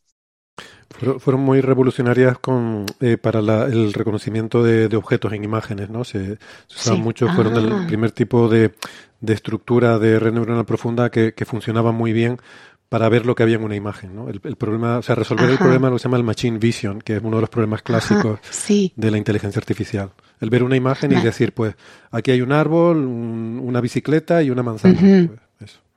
¿Cómo las llamaban? Machine, ¿qué? Vision. Machine vision Machine es el vision. problema en general de Sí, sí. identificar objetos en una imagen. problema es que, pues, que tienes que identificar las imágenes, pero luego una persona o un sistema tiene que transformar, juntar esas muescas, esas manchas de tinta para que cree una letra y poder traducirlo. O sea que tiene tres fases, tres fases. Desenrollarlo virtualmente, reconocer las imágenes, transformarlas en letras y, de- y decir lo que pone. Y ahí viene el challenge, el Vesuvius Challenge, que os voy a plantear a todos todo el mundo puede participar, porque dice, la web se llama Scroll, Scroll como, como rollo, o sea, S-C-R-O-L-L, Prize, Prize, con Z, el premio de los papiros, ¿vale? Te dice, después de 275 años, el enigma, el antiguo enigma de los papiros de Herculano se ha reducido a un problema de software y tú puedes resolverlo. Le falta la imagen de el Estado te quiere a ti. Falta el tío Entonces, Sam, ¿no? el tío. Sam. El tío Sam. Pues que te ofrecen un millón de dólares. Un millón de Sí, dólares, no sé qué- pero bueno, decir. Un vamos. millón de dólares. No sé qué hacéis que no estáis presentándoos ya. No sé qué hacéis. Yo porque no sé Mira. latín y griego, pero tú, tú sí que no sé qué, qué es lo que haces. Pero yo no sé Machine Learning. Tendríamos que hacer un equipo aquí y coger, hacernos con el Venga, premio. vamos. Yo Pues estoy mira. pegándome ahora con una, con una UNED, así que la podemos meter también a hacer mierda de estas. Pues ya os digo, de aquí sale el equipo del ganador del millón de dólares. Primero hay que unirse a su servidor de Discord, ¿vale? Y luego seguirles en Twitter. Esos son los requisitos principales. Es la cuenta de Skull ¿Estamos seguros que esto es legítimo y no es algún scam? No, es que el doctor Seal, o sea, el, el director del proyecto, que no da abasto, que no puede, te, te pone a tu disposición, una vez que entras en la competición, dos eh, escaneos de estos, de tomografía. O sea, él te da los datos de todo ese escaneo en 3D del rollo de papiro de dos. Y tú lo que tienes que hacer es usar los medios a tu alcance y que tú sepas usar Machine Vision, ha dicho también, eh, Machine Learning, redes neuronales, procesamiento del lenguaje natural, el- las herramientas computacionales de las que tú dispongas y sepas usar para desenrollarlo virtualmente. Y luego tienes que transliterarlo y luego traducirlo. O sea que tiene tres fases. El problema es la tinta, o sea, ver esas imágenes. O sea, O sea, esto es un proyecto de ciencia ciudadana realmente, solo que con una Sí, recompensa. sí. Exacto. Ah, y hay premios pequeñitos. Antes de llegar grande, te da premios, lo llaman premios de progreso. Porque dice que es una situación en la que todos ganan, es un win-win, ¿vale? Todos ganan. Porque no te lanzas al, al, al trabajo, al trabajo hercúleo, perdón por la, por la broma final, pero vas desenrollando fragmentos o partes y te van dando premios, premios del, al progreso que te sirven para hacer publicaciones. O sea, tú lo tienes que publicar, eso sí, tiene que ser todo mm, en acceso abierto porque es para la humanidad. Porque es que ahí, como has dicho tú, ahí hay un saber también oculto, ahí puede estar obras perdidas. La poética perdida de Aristóteles, el, los libros que ya, no, que ya solo conocemos por referencias en otros tratados que no han llegado a nosotros, que nunca hemos podido leer, pueden estar ahí. Entonces, tú vas dando pasitos, lo presentas y te van ganando premios pequeños, pues 100 mil dólares, 700 mil, y así hasta el premio grande O sea, que es desenroscar esos dos. Ciencia ciudadana incentivada. Francis, ¿podían hacer esto las editoriales con los referís, por ejemplo? También, Sí. también. No te pago, No, bueno, pero hay Ya premios más pequeños, ¿eh? ya Eh, ha dicho María, qué. 700.000 es mucho. Hay premios de 250 dólares, de 1000 dólares, que se van. eh, 700. 700, 700 dólares. 700 dólares, Sí, sí, Son premios 700.000, pequeñitos para ir incentivando que la gente se vaya incorporando y para que la gente trabaje sabiendo que algo mínimo te llevas, ¿no? Por... Y... No, ¿Por pero no os ahí- Este tipo de challenge, pero ahí está un millón de este tipo de dólares. porque- challenge Perdona, Es el premio, sí, el premio final. El premio final es un el millón de dólares. final es un millón de dólares, ¿no? Premio gordo. Sí. No, este tipo de challenge son muy comunes, eh, pero además también se hacen en medicina. Por ejemplo, en la ¿Ah, rama sí? que estoy yo, en la que estoy yo desarrollando esta red neuronal, eh, hay un, hay varios. Tienes el ISBI, el MSSG, tienes varios y lo que te, es- estos son de reconocimiento de lesiones en pacientes de esclerosis múltiple. Ah, Suelen ser retos muy complicados que si se superan y si se consiguen dan mucho valor a la gente, o sea, es una ayuda para resolver algo que sería de interés gen- eh, general y que se necesita mucho tiempo y mucha gente trabajando, sobre todo con los mismos datos, unificar datos eh, y llegar a una a algo en común, ¿no? Entonces, estos son muy útiles, están muy, muy bien, la verdad. Pues hay uno para ti, Sara. Hay el premio de 100.000 dólares. Te dan un tutorial para detectar la INTA en Kaggle. ¿Tú no estás usando esto ahora? Sí, Kaggle. me estoy pegando con Kaggle. Y te dan Kaggle un es tutorial. un, es un entorno de desarrollo. Tienes varios. Tienes Kaggle, eh, yo uso Kaggle y Google Colab. En ambos tú tienes una máquina virtual, entonces tú pones tu código en R o en Python, ti, ti, ti, ti, ti, y eh, puedes ejecutarlo. Tú lo ejecutas y puedes elegir qué tipo de máquina quieres. Una CPU normal, quieres una GPU o quieres una TPU, un bicho más grande. Ya si eh, versiones gratuitas tienen procesadores bastante potentes y bastante majos que te entrenan redes neuronales y lo hacen bastante bien. Y luego, si tú pagas, tienes acceso a las redes neuronales más potentes, ¿no? A- digo, a las redes neuronales, perdona, a los procesadores más potentes. Realmente son GPUs. ¿Por qué? Porque cuando las redes neuronales les interesa usar procesadores con muchísimos microprocesadores trabajando en paralelo y haciendo tareas sencillas. Entonces, para eso vienen muy bien las tarjetas gráficas, porque cumplen eso. Es un, chip en el que hay muchísimos microprocesadores trabajando en paralelo que hacen eh, cosas muy sencillitas y todos hacen lo mismo. Y con eso vas a toda velocidad. Entonces, sí, en Kaggle lo tienes y Google Colab.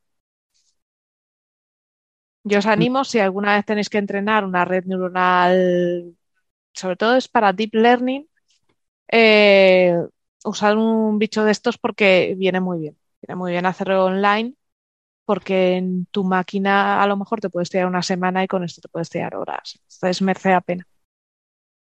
Pues tenéis hasta el 31 de diciembre Ah, de bien. 2023 y puedes, puedes presentar varias opciones, ¿vale? Pongamos por caso que has conseguido encontrar esas manchas de tinta y tú dices, pues aquí esto es una gamma, no que va, es una delta. Entonces haces diferentes versiones y las puedes enviar todas. Todo Oh, tiene que ser público con licencia Creative Commons, o sea que lo que decíamos antes, tiene que ser un trabajo para la humanidad. Eso es. Ujú.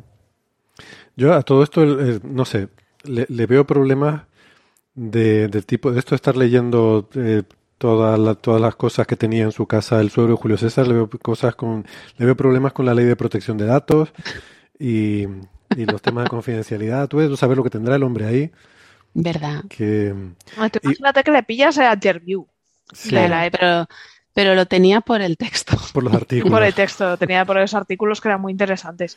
Pero tú, tú imagínate que tiene ahí, yo qué sé, la contabilidad B del imperio. ¿Sabes qué te digo? que empieza Fíjate. Y que descubrimos quién era M. J. César. Julio César, ¿no? Vamos a poner J.C. no sé cuántos talentos, ¿no? Dos mil talentos, yo qué sé. Sí. No sé cuántos son J. talentos. César, eh, claro, de Jesús. Pero que mm, sí, ahí estará, me imagino, la hacienda italiana diciendo, oiga, a ver, preséntame estos papeles, a ver qué pone aquí. Bueno, yo qué sé. En Pues nada, ya sabéis. Todo el mundo se puede presentar.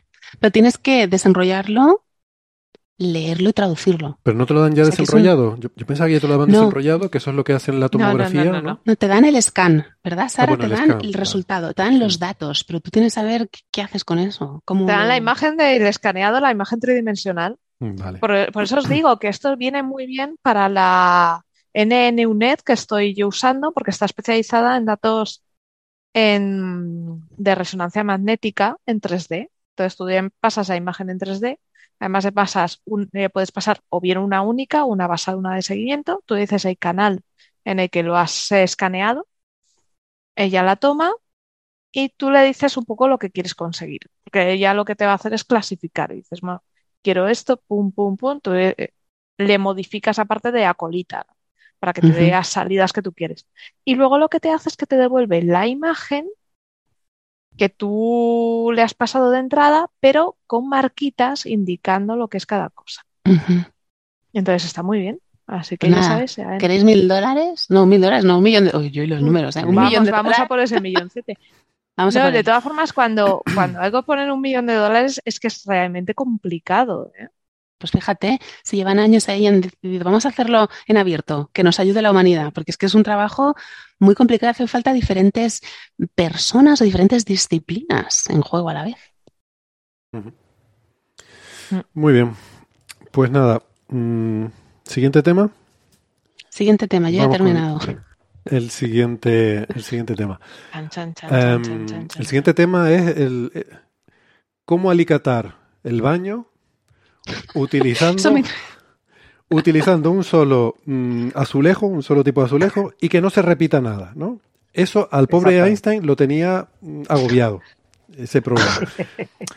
que a uno, le- uno dirá, problema del primer mundo, qué tontería. Y tú dices, sí, pero yo he estado en obras, ¿eh? Y cuando estás en obras, o sea, a Siempre veces toca te, cortar un... te agobias con cualquier cosita, ¿eh? O sea, de verdad, seamos benevolentes, que, que estas cosas se, se pasan muy mal. A lo mejor cu- cualquier cosa que ahora te parece una chorrada, cuando estás metido en obras te parece que eso es un mundo.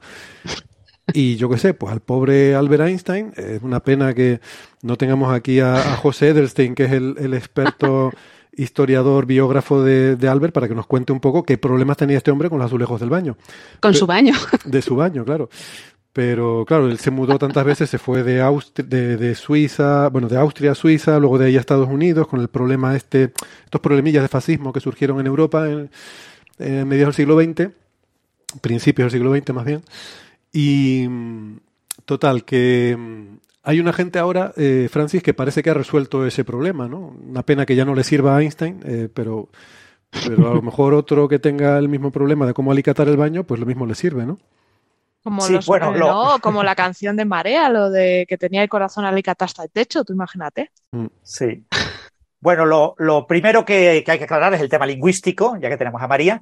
Eh, Einstein, Einstein eh, es Einstein, es decir, se escribe en minúsculas, no tiene nada que ver con el sí. apellido del gran Albert, Sí. y eh, en principio en alemán se escribe con un espacio en medio, Einstein, pero bueno, en inglés lo que han hecho algunas personas es popularizar la palabra junta.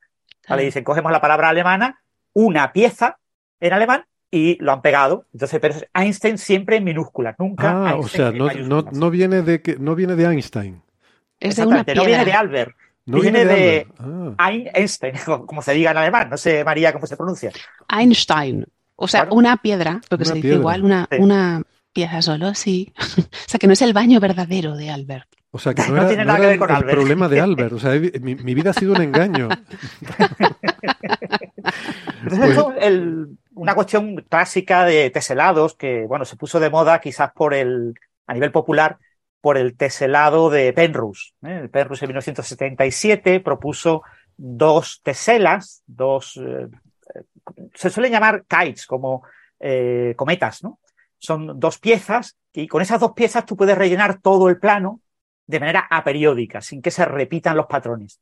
Pues si tú, por ejemplo, lo rellenas utilizando cuadrados o, o utilizando hexágonos regulares, pues tú acabas obteniendo un patrón periódico, un patrón que se repite. Ajá, ajá. Entonces hay eh, cosas que son relativamente aperiódicas, pues por ejemplo hay piezas en forma de pentágono que forman una estructura que de cerca parece aperiódica, aunque cuando la miras a más distancia ya ves que realmente se van repitiendo los patrones. Hay como, como macro piezas, piezas formadas por muchas de las teselas que acaban repitiéndose y construyes un patrón periódico. Entonces lo complicado en, el- en la investigación en este tipo de mosaicos es demostrar realmente que la tesela que tú nueva que tú has propuesto es una tesela que de verdad cubre todo el plano y no solo eso, sino que además lo cubre de forma periódica, que no existe una periodicidad aunque tenga un periodo muy largo, Mm. porque si el periodo es muy largo, en apariencia lo que tú ves es una cosa que parece aperiódica, pero eh, en la, cuando se hace el, trabajo matemático para demostrarlo, acabas encontrando con que no se puede demostrar que sea periódico. Entonces, esto es un resultado que obtuvo un ingeniero, un ingeniero jubilado, que se llama David Smith, en, en Yorkshire, Inglaterra, es donde vive, y lo obtuvo en noviembre de 2022. Descubrió una tesela, que es una tesela relativamente fácil de descubrir, entre comillas, entre comillas, no la había descubierto nadie antes, pero una vez que la descubres, dices, uy, pues, pues esta tesela es, es facilona, es una tesela muy sencillita. Y, y, voy a intentar eh, describir esta tesela para los que estáis en YouTube, os voy a regalar la imagen, pero para los del podcast voy a intentar describirla lo mejor posible. Lo que pasa es que esto requiere imaginación geométrica, ¿vale? Entonces hay que imaginar las cosas. Obviamente, si alguien acaba dibujando, es más fácil dibujarlo en el móvil eh, y ver la imagen, ¿no? Si queréis, comparto, Sí, comparto sí. La, la pantalla para que, para que veáis la tesela. Esta es la tesela. Eh, Pero más o una- menos eso es como una camiseta arruga- arrugada que te has dejado en mitad de pasillo. eh, ellos la han bautizado como hat, sombrero, porque tiene una cierta forma de Ah, sombrero. Entre sombrero y camiseta. Ah, No, me recuerda a esos mosaicos de la Alhambra, ¿verdad? Mm, Sí, Sí, pero claro. los, los mosaicos de la Alhambra son todos periódicos. Sí. En la Alhambra te encuentras todos los posibles eh, reticulados, eh, todas las simetrías posibles para un reticulado. No recuerdo si eran 17 o 19 Sí. y, y están todas. Lo que pasa es que uno de ellos ahora mismo está en una zona que ya no es visitable. ¿Vale? Si pudisteis visitar la Alhambra hace unos 25 años, podías haberlo visitado, pero ya se cerró esa parte porque están restaurando no sé qué cosas y entonces ya no puedes ver todos los mosaicos. ¿eh? Pero bueno, puedes verlos casi todos, casi todas las simetrías de mosaico. Bien, si os fijáis, esto es una estructura, eh, imaginemos un, un reticulado del plano con un mosaico en forma de hexágono regular. Eh, Un hexágono regular tiene seis lados, todos iguales, y cada lado, con el centro del hexágono, define un triángulo equilátero, ¿vale? Tenéis seis triángulos equiláteros. Ah, Bien, pues para construir este mosaico vamos a dividir los triángulos equiláteros en dos triángulos. Es decir, vamos a dividir el hexágono regular en 12 eh, eh, pequeños eh, triángulos rectángulos. ¿Vale? Cada triángulo equilátero lo divido por la mitad y tengo 12. Estas son las horas del reloj. ¿Vale? La entonces, el, el triángulo 1 va desde las Sí. 0 horas hasta la 1 de la, el, el triángulo 2 va desde las 2 hasta las 3, así, vamos de la 1 a las 2, perdón, el 3 desde las 2 hasta las 3, el, etcétera, ¿vale? El, el triángulo eh, número 10, pues va desde eh, lo que serían las 9 hasta las 10. Y el triángulo 12 iría desde las 11 hasta las 12. Entonces tenemos así 12 números que identifican esos 12 triángulos. ujú. Y claro, en, en un reticulado yo tengo el hexágono y ese hexágono está rodeado de eh, seis hexágonos alrededor. ¿Vale? Un hexágono al que voy a llamar norte, otro al que voy a llamar sur, uno al que voy a llamar noreste y noroeste, sureste y suroeste. ¿Vale? O sea que tengo un hexágono rodeado de norte, noroe- noreste, sureste, sur, eh, eh, eh, suroeste y noroeste. Bien, pues para construir eh, una teselación basada en estos pequeños triángulos, lo que está claro es que tienen que aparecer los 12 triángulos, ¿vale? O sea, mi tesela tiene que ser más grande que un hexágono, es decir, tiene que tener más de 12 triángulos, pero eh, tiene que incluir los 12 de un hexágono. ¿vale? Entonces, la tesela que este señor ha definido, eh, David Smith, es una tesela en la que yo cojo los triángulos que voy a numerar desde el 1 hasta el 8. Ahora, esa pieza de un hexágono la completo con el 9 y el 10 del hexágono que está al noreste y el 11 y 12 que está al sureste. Ujú. Claro, fijaros que entonces tendría ya mis 12 triángulos, pero esta pieza no, no pega bien. No pega bien porque le queda un hueco, un hueco entre eh, el 9-10 y el 11-12 que yo he elegido, ese trocito que he cogido del eh, hexágono del noreste y el trocito que he cogido del eh, sureste. Entonces, para que esta pieza sea un poquito más fácil de pegar, pues él añade una repetición de triángulos. Repite cuatro de los triángulos que ya ha usado, en concreto el 8 y el 7 del triángulo noreste para montar eh, un- una cosa continua, pues tenía el 9 y el 10, pues tiene ahora el 7, el 8, el 9 y el 10. Y del sureste tenía el 11 y el 12, los completa con el 1 y el 2. ¿vale? Entonces tengo el 1, 2, 3, 4, 5, 6, 7, 8 del triángulo central, el 7, 8, 9, 10 del triángulo del eh, noroeste y el 11, 12, 1, 2 del sureste. De esa manera tiene los 12 triángulos, por lo tanto puede lograr eh, cubrir todo el plano, pero además eh, repite el 8, el 7 y el 1 y el 2.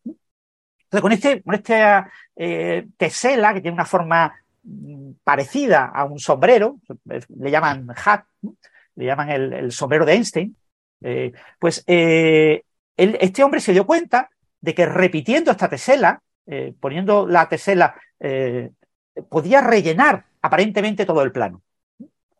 Y entonces, claro, tú dices, pero bueno, yo es que soy un jubilado ingeniero, yo no puedo demostrar matemáticamente esto. Esto tengo que buscar a alguien que me ayude. Entonces contactó con Craig Kaplan, que es un informático de la Universidad de Waterloo en, en Canadá, en, Ontario. Y, y, bueno, él dijo, bueno, esto no parece fácil de demostrar, ¿vale? Somos informáticos. Voy a buscar a, a mi amiguete, a un tal Joseph Myers, que también era informático, y dijo, ¡Uf! Tenemos que, necesitamos un matemático. Y encontraron al matemático a, a Kane Goodman, de Goodman Strauss, de la Universidad de Arkansas. Entonces ya este grupito, ya son eh, cuatro personas, pues se eh, pusieron a tratar de demostrar este resultado. Y lo han logrado, ¿vale? Sorprendentemente lo han logrado. La idea de la, de la demostración, claro, lo primero que se dieron cuenta, lo primero que se dieron cuenta es que mmm, Smith no ha descubierto una tesela, sino que ha descubierto infinitas teselas.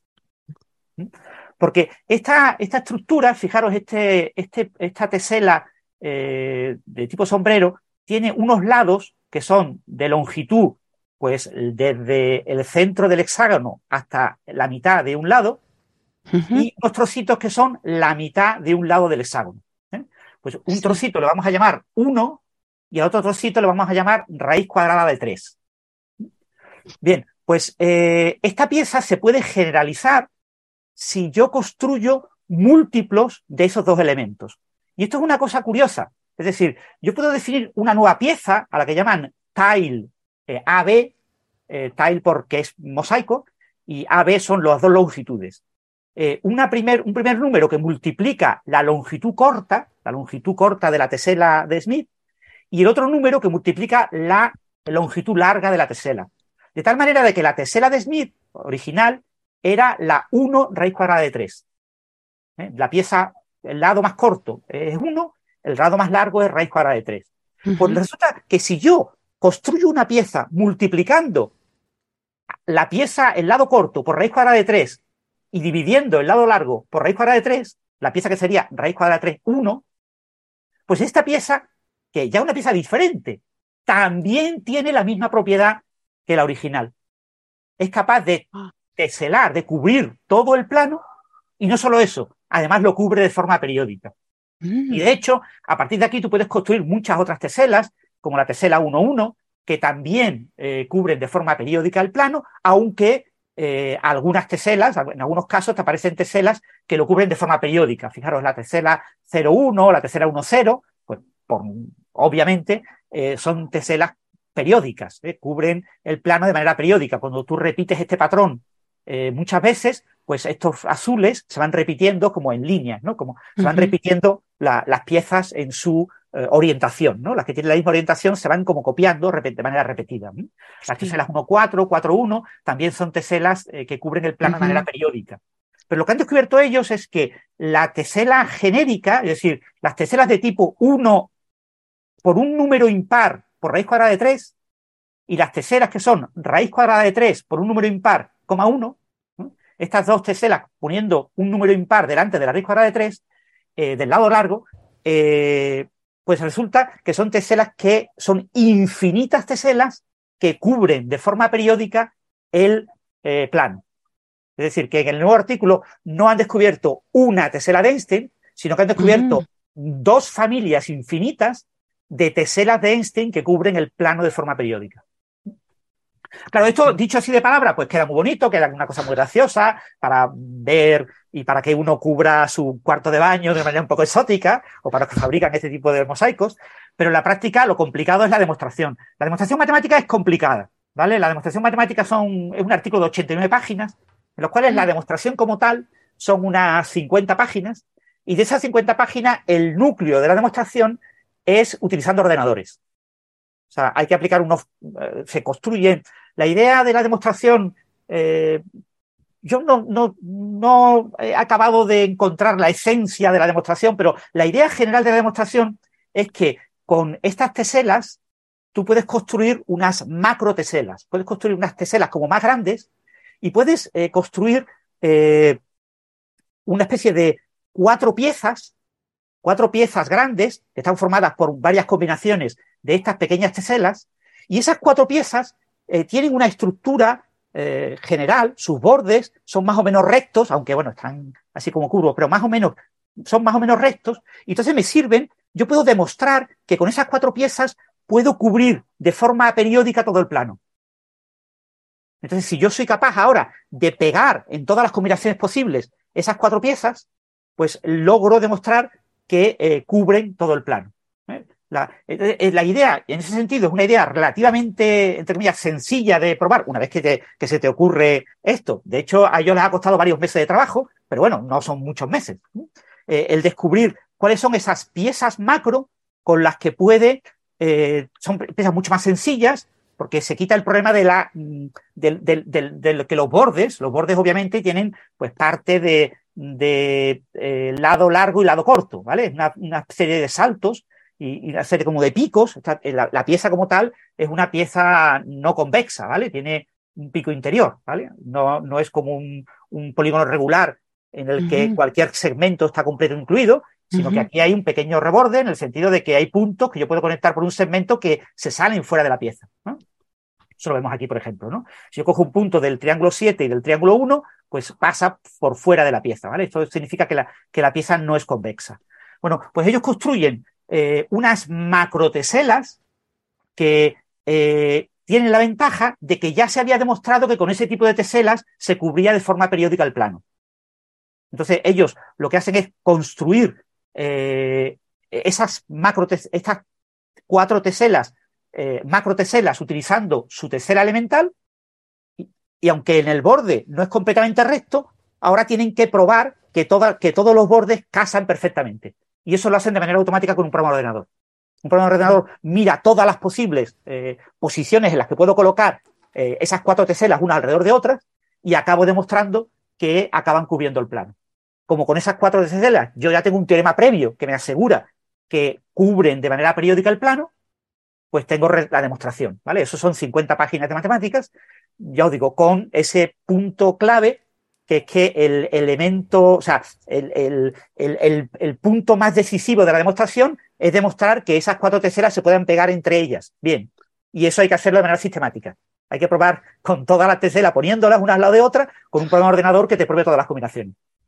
Que son muchas combinaciones, pero bueno, eh, eh, eso, mm, el programa de hecho no aparece en el artículo, pero se supone que es relativamente sencillo de, de desarrollar.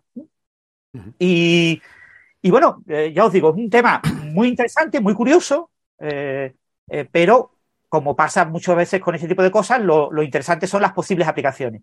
Este tipo de teselados a periódicos, este es el artículo, está en un artículo que está en Archive, y, y lo, lo curioso de este tipo de teselados es que probablemente se puedan fabricar materiales que tengan un tipo de estructura química asociada a esta tesela. ¿eh?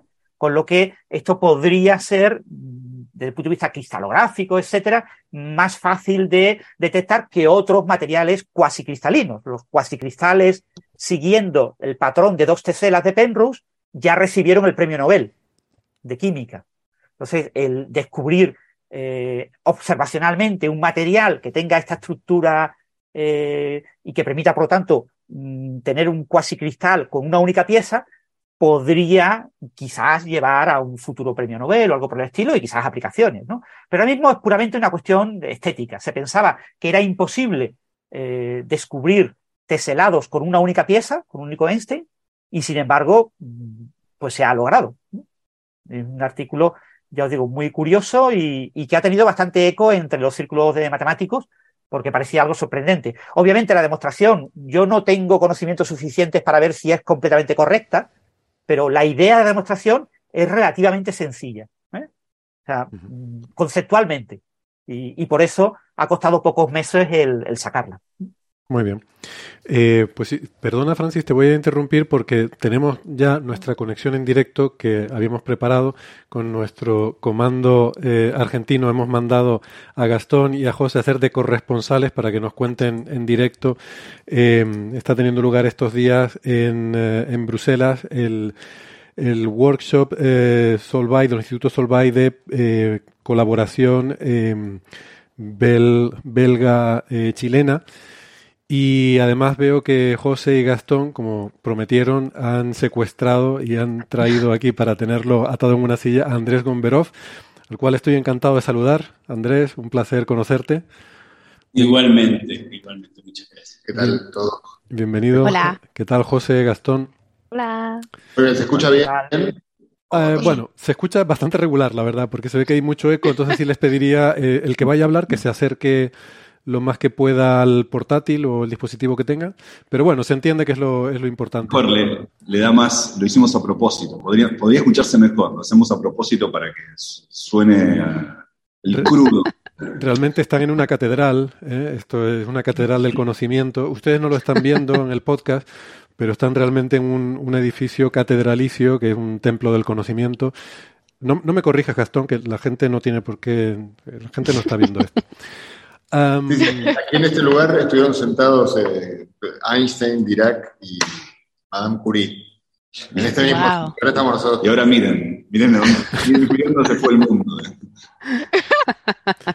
Al, algo tiene ese sitio, de, de, Einstein, Dirac y Madame Curie a Andrés, Gastón y José, pues algo hay en ese sitio claramente, ¿no? eh, bueno, lo, yo, no sé, yo les querría preguntar de entrada eh, por qué un, una reunión, un workshop sobre colab colaboración en física teórica, entiendo, entre Bélgica y Chile. Cuando se hacen estas cosas entiendo que debe ser que hay una historia ahí, que hay un que hay una que tiene cierta solera esa, esa colaboración. Supongo que hay toda una historia y a lo mejor nos, nos, pueden contar un poco. Ok, yo te cuento para tener decir algo, porque soy el chileno. Claro. sí, eh, bueno, eh, Claudio Munster, ex Claudio Teitelboim, que es un prestigioso físico chileno, estaba en Texas el año 78 y recibió como postdoc a Marc Genot, otro gran físico. No sé si lo conocen, aquí ya han hablado. No. No sé, sí. Bueno, son los, los, dos son físicos muy, muy... Marc Genot es hoy día el director del Instituto Solvay. Y bueno, allí se conocieron... Y Claudio, perdón, fue estudiante de John Wheeler, ¿no? O sea, Claudio fue estudiante de John Wheeler. Eh, y luego Claudio formó el SEX, el Centro de Estudios Científicos de Santiago, entonces, el año 84 por allí. Y Marc fue desde el comienzo parte del instituto, donde se hicieron muchas conferencias, donde llegaban los belgas, eh, donde muchos postdocs llegaron a Chile y postdocs chilenos fueron, vinieron aquí a Bruselas. Es una larga tradición, hay muchísimos papers en física teórica coescritos por belgas, eh, chilenos y algunos argentinos uh -huh. invitados. Eh, así que, bueno, ha sido una larga y fructífera relación entre el SEX principalmente. Hoy día esa escuela ya está en distintas ciudades en Chile y la Universidad Libre de Bruselas. Muy bien, me alegro. Andrés Gomberov, por cierto, es coautor del libro de Einstein para perplejos, eh, con José Edelstein, del que hemos hablado aquí alguna vez, ¿no? Eh, yo veo el programa de, de, esta reunión y la verdad es que es muy fascinante y en particular las charlas de ustedes tres, digo, pero vamos a ver, sobre todo Gastón y José, ¿por qué no han contado esto en Coffee Break? Porque veo que la, la de Gastón se titula La función de partición de la gravedad cuántica en dos dimensiones. La de José, que fue esta mañana, es Más allá de la relatividad general, causalidad, cosmología y astrofísica. Y la de Andrés, eh, que creo que supongo que debe haber terminado hace poco, porque era hoy también, ¿no? Es. Eh, ah, no, la de José fue ayer, perdón. Y, y, la de Andrés de esta mañana es las implicaciones de una constante cosmológica positiva en la teoría electromagnética.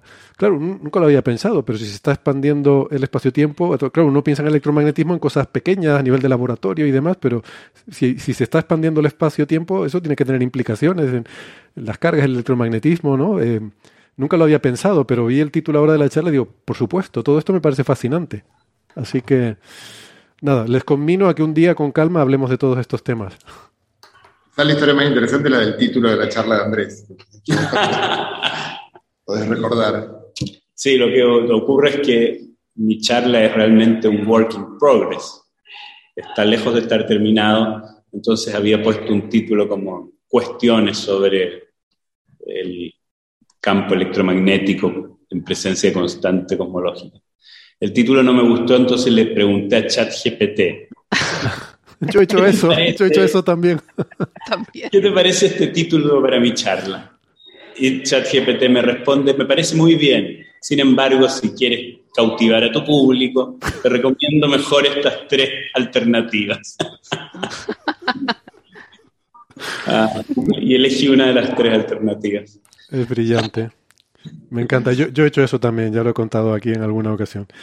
Eh, por cierto, volveremos a hablar pronto de ChatGPT, les, les adelanto a nuestra audiencia porque hay, hay cositas eh, interesantes que van, que van saliendo. He estado escuchando estos días, por cierto, una entrevista, estoy aquí divagando un poco, que a lo mejor para, para Andrés puede ser sorprendente, pero eh, igual Gastón y José ya les pueden haber puesto en antecedentes que esto aquí es así, pero estuve estos días he estado escuchando una entrevista en el podcast de Lex Friedman con el CEO de OpenAI. Eh, y la verdad que me parece fascinante. Todavía voy por la mitad o algo así, pero ya por lo que voy escuchando se lo recomiendo a quien, quien pueda entenderlo en inglés. Eh, vale mucho la pena. Y si no, pues bueno, ya, ya lo comentaremos en un episodio venidero. Bueno, eh, nada, no les quiero entretener mucho, que están ahí liados con, con la reunión. Agradecerles la, la, gentileza de conectarse y pasarse a saludar. si quieren, no sé, compartirnos un poco, ¿no? La impresión general qué es lo que más les ha gustado, lo que no les ha gustado. Sobre todo lo que no les ha gustado me interesa más. ¿Y quién lo ha dicho? Viendo si hay gente acá. No, pero esto queda en YouTube, queda en YouTube, no. Eh, creo que los tres tenemos claro, eh, pero no es conveniente. Con alguna cerveza delante. Bueno. Pues nada, ya me lo contarán en privado y, y ya yo lo diré entonces sin, sin mencionar quién me lo ha dicho, pero pero bueno, habrá, habrá cosas positivas, ¿no? Seguro que... Ah, sí, sí. No, excelente. ¡Oh, qué Anoche estaban tomando cerveza. Me ha aparecido en Twitter la foto. Eso es lo que más nos ha gustado. lo hemos hecho todas Sí, no, en, las charlas eh, hay toda una escuela, bueno, hablo yo para decir algo, hay toda una escuela que Mark no y Claudio Teitelboim, eh, dos fueron pioneros, tienen muchos resultados muy importantes en física teórica, pero quizás muy especialmente en todo un campo, tiene un libro que es un clásico sobre sistemas eh, que, están restringidos, sistemas con vínculos se llaman, y, concretamente con el uso del el hamiltoniano en ese tipo de sistemas, que en algún otro programa hemos comentado, que eh, todo tipo de sistemas clásicos o cuánticos se pueden tratar o por el formalismo hamiltoniano o por el lagrangiano. Suele ser más usual el lagrangiano hoy en día, pero bueno, aquí hay toda una escuela de gente experta en el formalismo hamiltoniano, así que este, estamos viendo, eh, no es, muy habitual estar en una conferencia en la cual casi todas las charlas tienen, eh, se escriben en ese, en ese marco. Eh, pero bueno. Sí,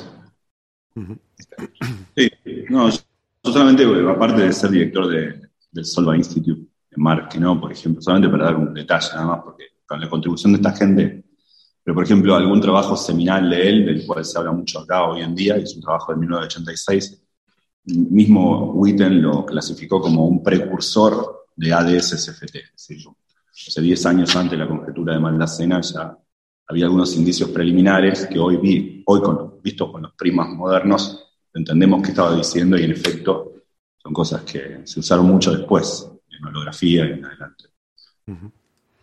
no, no, es curioso como la, cantidad de cosas que luego con, con, la perspectiva de la historia te das cuenta eh, de que estaban ocurriendo y que en el momento no eras consciente de que esas cosas estaban ocurriendo, ¿no? Eh, en fin. Totalmente. Y en este caso es muy, muy concreto. O sea, cuando uno ve a posteriori el resultado de ese, trabajo de Marque, ¿no?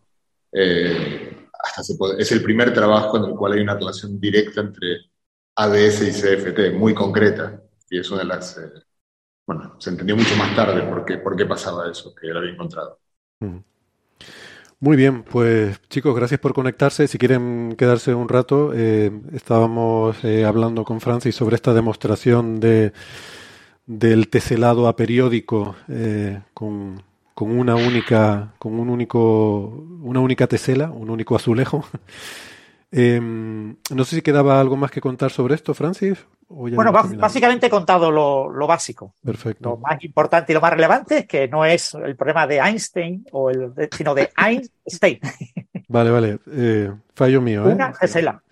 Yo vi el, el, problema de Einstein y me sentí identificado como alguien también que ha estado en obras. Digo, pues lo, Sí. No entiendo. Y yo os digo, eh, si alguien quiere reco con recortables hacérselo para niños, es muy fácil, porque eh, dibujar eh, los, el, un teselado con hexágonos regulares de todo el plano es relativamente sencillo y lo puedes conseguir por internet fácilmente. Y una vez que, y, y ahí identificar los pequeños triángulos, que lo haga el mismo niño, que vaya dividiendo los hexagonitos con líneas, vaya cruzando las diagonales y vaya viendo los triangulitos, les explicas cuáles son los triangulitos, eso del hexágono que hemos dicho central 1, 8 y los del noroeste 10, 7 y 11, 12, 1, 2 del, del sureste. Y eso el propio niño te lo dibuja con diferentes colores y después él lo recorta y ya se pone a teselar planos. Entonces con eso entretienes a un niño durante toda una tarde utilizando estos teselados.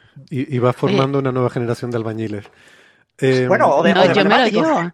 Yo me lo voy a llevar a clase de arte, que no son niños, son adultos ya, me lo voy a llevar y lo que hagan lo pondré en Twitter y te etiquetaré. Vale. Genial. Oye, sí. María, eh, me decías que te tienes que ir, ¿verdad? Me tengo que ir. Bueno. Muchas gracias, ha sido un placer estar con vosotros y encantada de saludarlos a los que están allí en el otro lado. Un gusto conocerte, María. Igualmente, un abrazo muy fuerte. Gracias por volver y esperamos que, que puedas seguirte apuntando más a menudo. Muchas gracias, me encanta. Vale. Gracias por todo.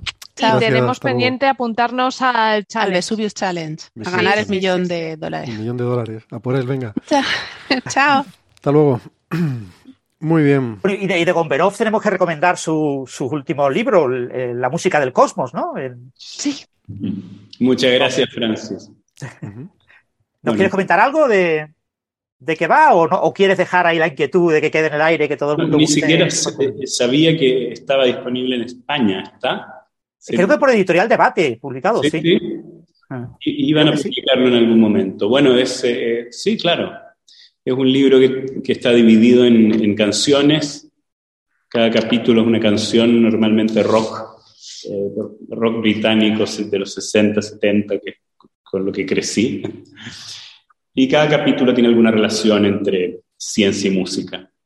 Hay muchas relaciones, relaciones, desde las relaciones evidentes como la, historia de Pitágoras y las cuerdas, hasta relaciones más políticas como la historia de Fourier y Beethoven, que tuvieron vidas más o menos paralelas eh, por eh, su admiración hacia Napoleón. Eh, Fourier, de hecho, fundó el Instituto del Cairo, se embarcó con Napoleón. Beethoven, en cambio, se decepcionó y rompió la dedicatoria de la Tercera Sinfonía. Bueno, hay y así va- varias cosas. Están los Beatles, por supuesto, con su uso del- de los estudios de grabación, la importancia del magnetismo eh, y la historia del magnetismo. Está la mecánica cuántica también con los Beatles un poco, porque ah, eso, eh, hay unas relaciones extrañas. Por ejemplo, que Pauli eh, descubrió o inventó su principio de exclusión estando en Hamburgo, y, y a él le gustaba mucho pasear por el barrio rojo de Hamburgo, ¿cómo se llama? El, el barrio, de hecho se llama San Paulo, así se llama, que eran los mismos lugares donde los Beatles partieron, porque los Beatles no nacieron en Liverpool, nacieron en Hamburgo. Curiosamente, Pauli, que tenía una historia similar a la de John Lennon, se le murió muy joven la madre y tuvo muchos problemas, se supone por eso, traumas. Entonces Pauli se comenzó a psicoanalizar con Jung. Y curiosamente Lennon encontró un libro en los 60 en una librería cuya introducción era de Jung, el libro de, los muertos, de- ¿cómo se llama esto? El libro de los muertos, de alguna religión, no sé si son budistas, no, no son budistas. Los egipcios tienen el libro de los Egipcio. muertos como uno de los... El Una de pena que justo María se acabe de ir, ¿no? Pero No, sé soy- si- no, Pero de ahí sale la primera frase de Tomorrow Never Knows, una de las canciones más importantes de los Beatles. Entonces, bueno, la idea es poder atraer a tanto a los que aman la música como a los que aman la ciencia. Así que muchas gracias. Y, gracias Francis comentar esto. He sido siempre un seguidor y lector de ustedes en Twitter aquí y en todas partes. Así que es un placer estar. Espero eh, poder participar alguna vez con un tema en la cabeza para, para conversar sin improvisar. Aquí Cuando tú quieras. Exacto, estás invitado. Nos está mostrando Sara que tiene un ejemplar de antimateria, magia y poesía, que firma José con Andrés Gomberov. Así que, sí, yo, yo mencioné el de Einstein para perplejos, pero es verdad, olvidé, olvidé este otro. muy bien, muy bien, pues encantado. Em, que por cierto, Andrés, te iba, a comentar, entre las sugerencias de amistades que me, propone Facebook, a veces me, aparece recurrentemente la tuya. Yo nunca he querido darle porque me parece un poco intrusivo, ¿eh? sin, ah, haber tenido introducción previa. Pero bueno, ahora que ya, como decía Forrest Gump, ahora que ya no somos desconocidos, pues te voy a, te voy a enviar la solicitud. Buenísimo. Genial. Bueno, pues nada, seguimos adelante em, y ya el, último tema que teníamos para hoy, eh, pues por comentar brevemente porque em, pues ha generado algo de, polémica, ¿no? En España sobre todo nos han preguntado por este tema que ha salido en los medios de comunicación generalistas. Em, esta polémica sobre un investigador eh, muy peculiar eh, de la Universidad de Córdoba, un químico que se llama Rafael Luque, eh, se especializa sobre todo en un tema que se llama química verde, eh, que tiene que ver con el desarrollo de, productos químicos de una forma que, pues, que se minimicen los residuos y, bueno, y que sea más, más sostenible. Eh, la noticia es que ha, sido suspendido de empleo y sueldo por su universidad por 13 años. Es una barbaridad de sanción, una sanción muy, muy dura. Y eh, nos han preguntado pues si, si, esto es otro caso de un investigador de alto perfil, como el caso de Carlos López Otín, eh, hemos comentado, que hemos comentado aquí, también el de Susana González, hemos hablado alguna vez.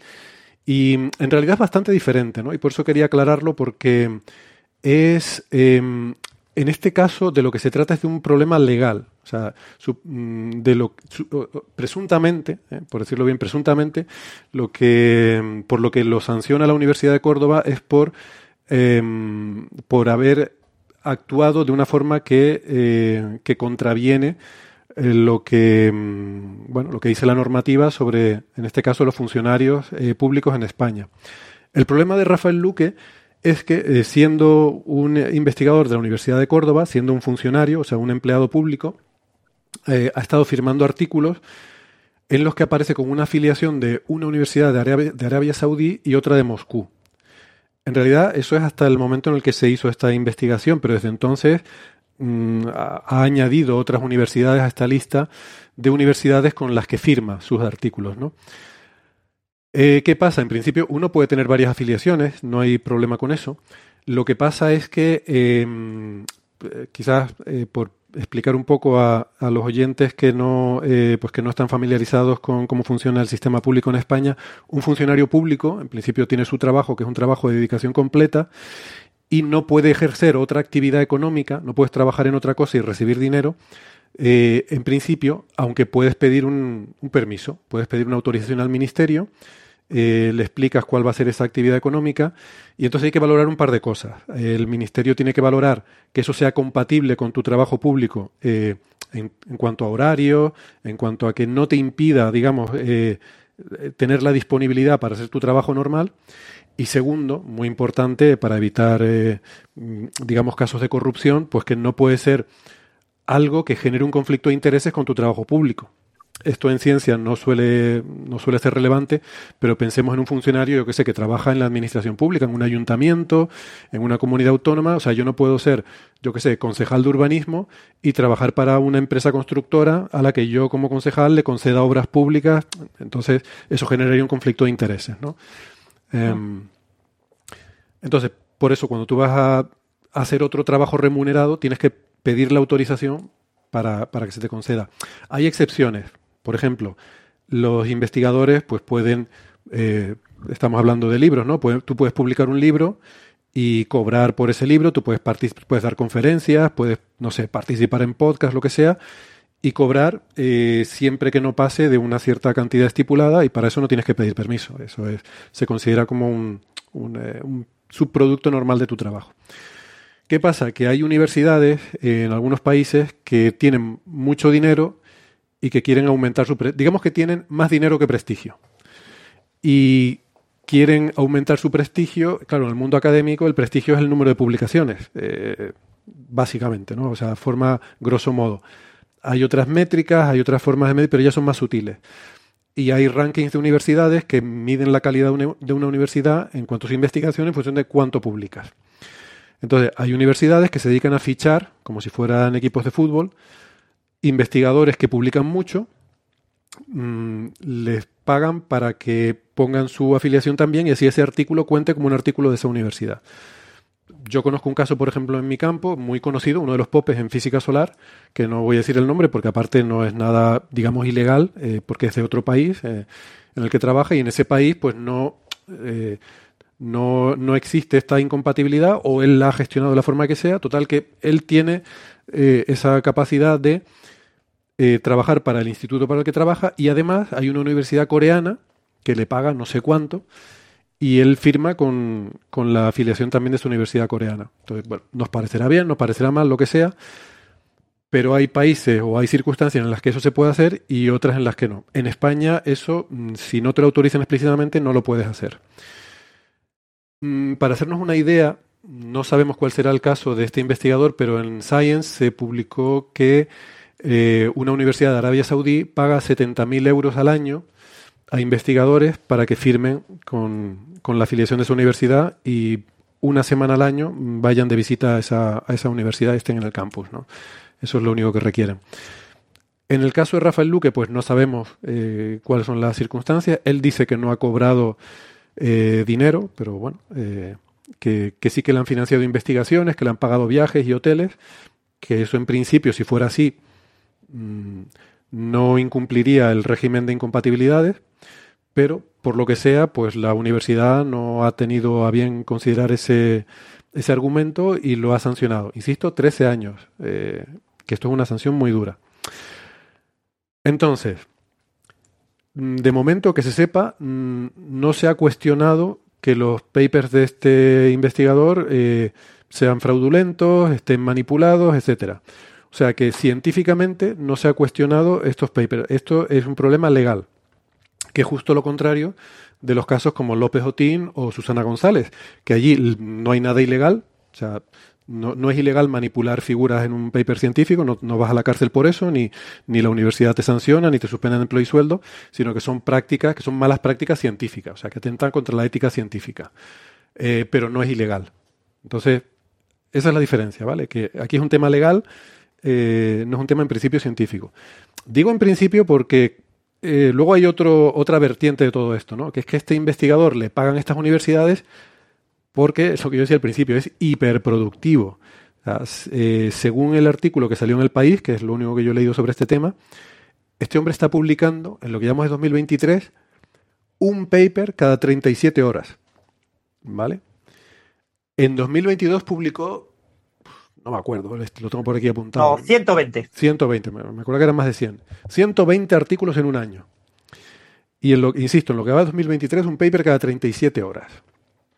Eh, en fin, mm, yo no, no, no concibo que, que, esto pueda ocurrir, porque vale, tú puedes decirme que trabajas en colaboración con otra gente, es verdad que aquí entramos en toda esta problemática hemos discutido a veces de qué es lo que se requiere para ser coautor de un paper, ¿no?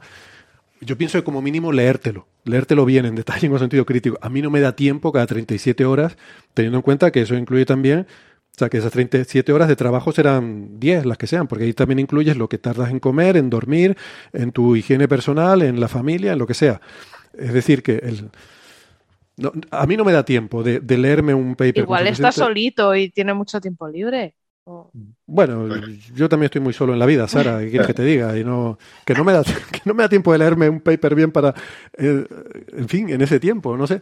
Pero bueno, ese es otro debate aparte. Casi se leen 15 minutos, 5 o 7 papers. Sí, Francis, o sea, ejemplo, escribirlo, investigador ¿eh? sería... Una cosa es leerlo y otra es escribirlo. Totalmente, totalmente. Es una cosa. No, pero puedes, puedes argumentar que tú los haces con colaboradores, ¿no? Y yo digo, bueno, pero aunque, lo, aunque tus colaboradores lo escriban, tú tendrás que aportar algo, tendrás que dar ideas, tendrás que corregir cosas. Tendrás, no sé, solo por, solo por leerlo tampoco te van a poner de coautor de un artículo, digo yo. Entonces, bueno, luego hay otra serie de. Hay otra vertiente de esto que hay, digamos, denuncias, pero que, que ahí no hay hechos. Bueno, sí, sí hay hechos probados de una. Eh, aquí en la Universidad de La Laguna, eh, a este hombre lo denunciaron eh, un profesor y un estudiante porque, eh, no, dos profesores de la universidad, eh, José Juan Marrero y David Díaz, de la Universidad de La Laguna, que en 2011 un estudiante de, de este investigador de Luque se había apropiado de sus datos del laboratorio y los había publicado por su cuenta el estudiante con Rafael Luque. O sea, el estudiante de Luque con Rafael Luque. Eh, y esto sí que lo podemos contar porque hay una sentencia eh, de, o sea, condenatoria ¿no? de, un, de un juzgado de, de Santa Cruz de Tenerife por un delito contra la propiedad intelectual. Que esto lo ha recurrido, pero ya hay una sentencia en la que dan la razón a estos investigadores, según, las cual, según la cual eh, el estudiante de Rafael Luque eh, pues publicó con Luque un artículo utilizando, vamos, habiéndole robado los datos a, a, estos otros investigadores. O sea que, que tiene también otros, otros líos por ahí montados. Uf. En PubPeer, que es esta web de donde la gente denuncia, ¿no? Eh, se, se, analizan papers científicos, eh, de forma, es verdad que de forma despiadada, porque ahí se hacen denuncias anónimas y, y es un ecosistema bastante brutal. Y se, se dedican investigadores a, a, mirar con lupa trabajos de otros, ¿no? Que, que, bueno, yo pienso que eso no está mal. De hecho, parte del sistema científico debe ser el, ser robusto al escrutinio, porque claro, me acuerdo cuando lo de López Otín se decía que, decía él que es que le habían mirado con lupa sus 400 papers. Hombre, pues, pues faltaría más. O sea, es que un paper Hombre, ojalá mis papers los miraran con lupa un montón de gente, porque eso querría decir que, si eres un investigador importante, quiere decir que mucha gente los va a mirar con lupa. Entonces, hombre, tú, en fin, se supone que tienes que hacer las cosas de manera que, que no haya irregularidades ni malas prácticas, por mucho que uno las mire con lupa, ¿no?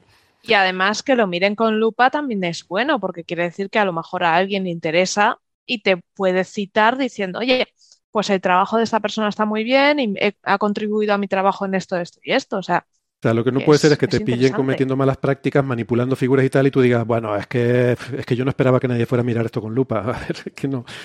Por ahí vamos mal. Pero en fin, eh, en PubPeer hay gente que, que se ha bueno que se ha quejado de algunos de estos papers de Luque.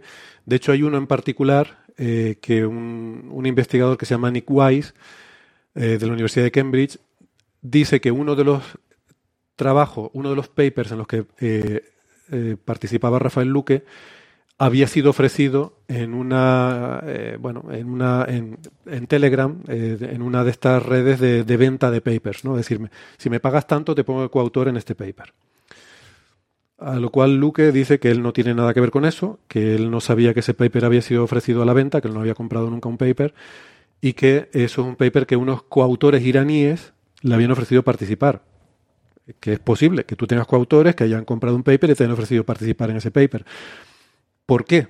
O sea, si yo compro un paper, ¿por qué voy a invitar a otro a que participe en ese paper? A mí no se me ocurre ninguna razón buena, legítima, por la cual un iraní puede comprar un paper y ofrecerte a ti participar en él, pero no sé. Mm, no, Igual es idea. un pope o algo, no Será sé. un pope, claro, pero esto lo que te indica es que entonces hay este tipo de intercambios, ¿no? De que, mm. de que yo te pongo a ti, tú me pones a mí, no sé, o que te pongo, pero de alguna forma espero alguna eh, alguna contrapartida, ¿no? Alguna compensación sí. por eso, que insisto, no es ilegal, pero son de estas cosas que ya entran en este debate de, de no sé, yo, yo, pienso que hay que ser mucho más aséptico, con, pero es una opinión mía, claro.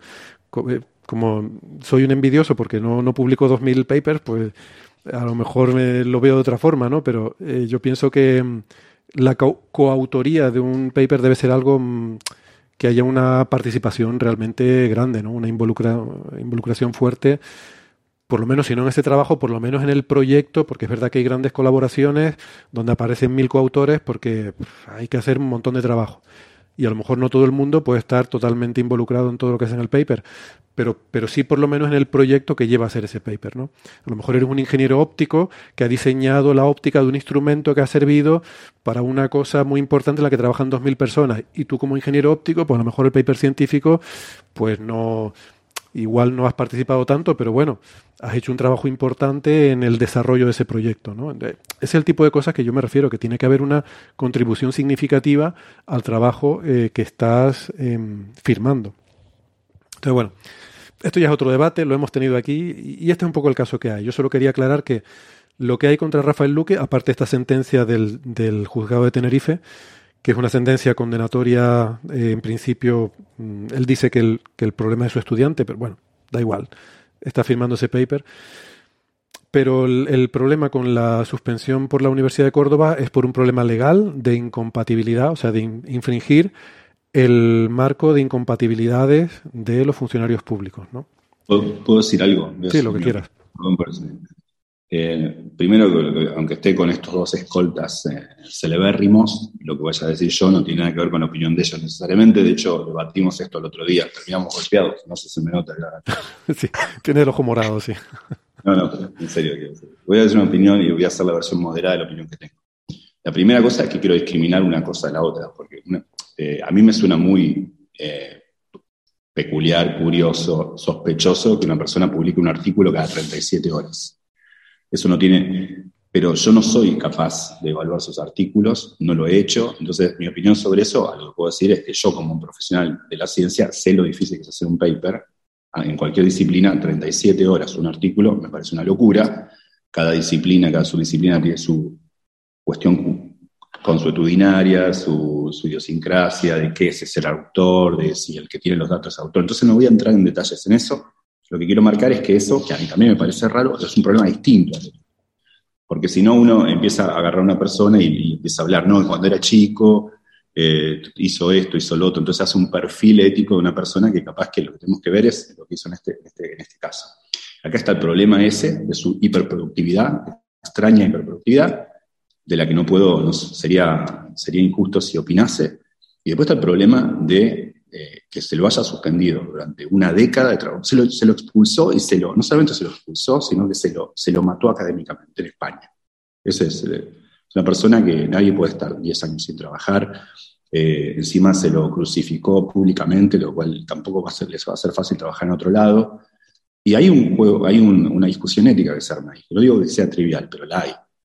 Que yo primero, por una cuestión casi de, del reflejo, y, los reflejos de uno son parte de su ideología, yo voy a estar siempre del lado del trabajador a priori. Luego podemos discutir, porque también hay bastante gángster dando vueltas. Conocemos a varios de los que se habla poco y que es así de gente seria, que es la que, la que falsea artículos, la que lo reconoce, la que ha plagiado artículos, de esa hay que hablar, y esa gente hay que hacer la bosta no necesariamente a esta persona a quien no conocemos. Lo que quiero decir con esto es que hay un poco de hipocresía a veces en las universidades también, porque hay mucha gente que se la perdona y en el fondo es así, ha faltado éticamente muy seriamente. Yo tengo un problema ideológico con las dedicaciones exclusivas.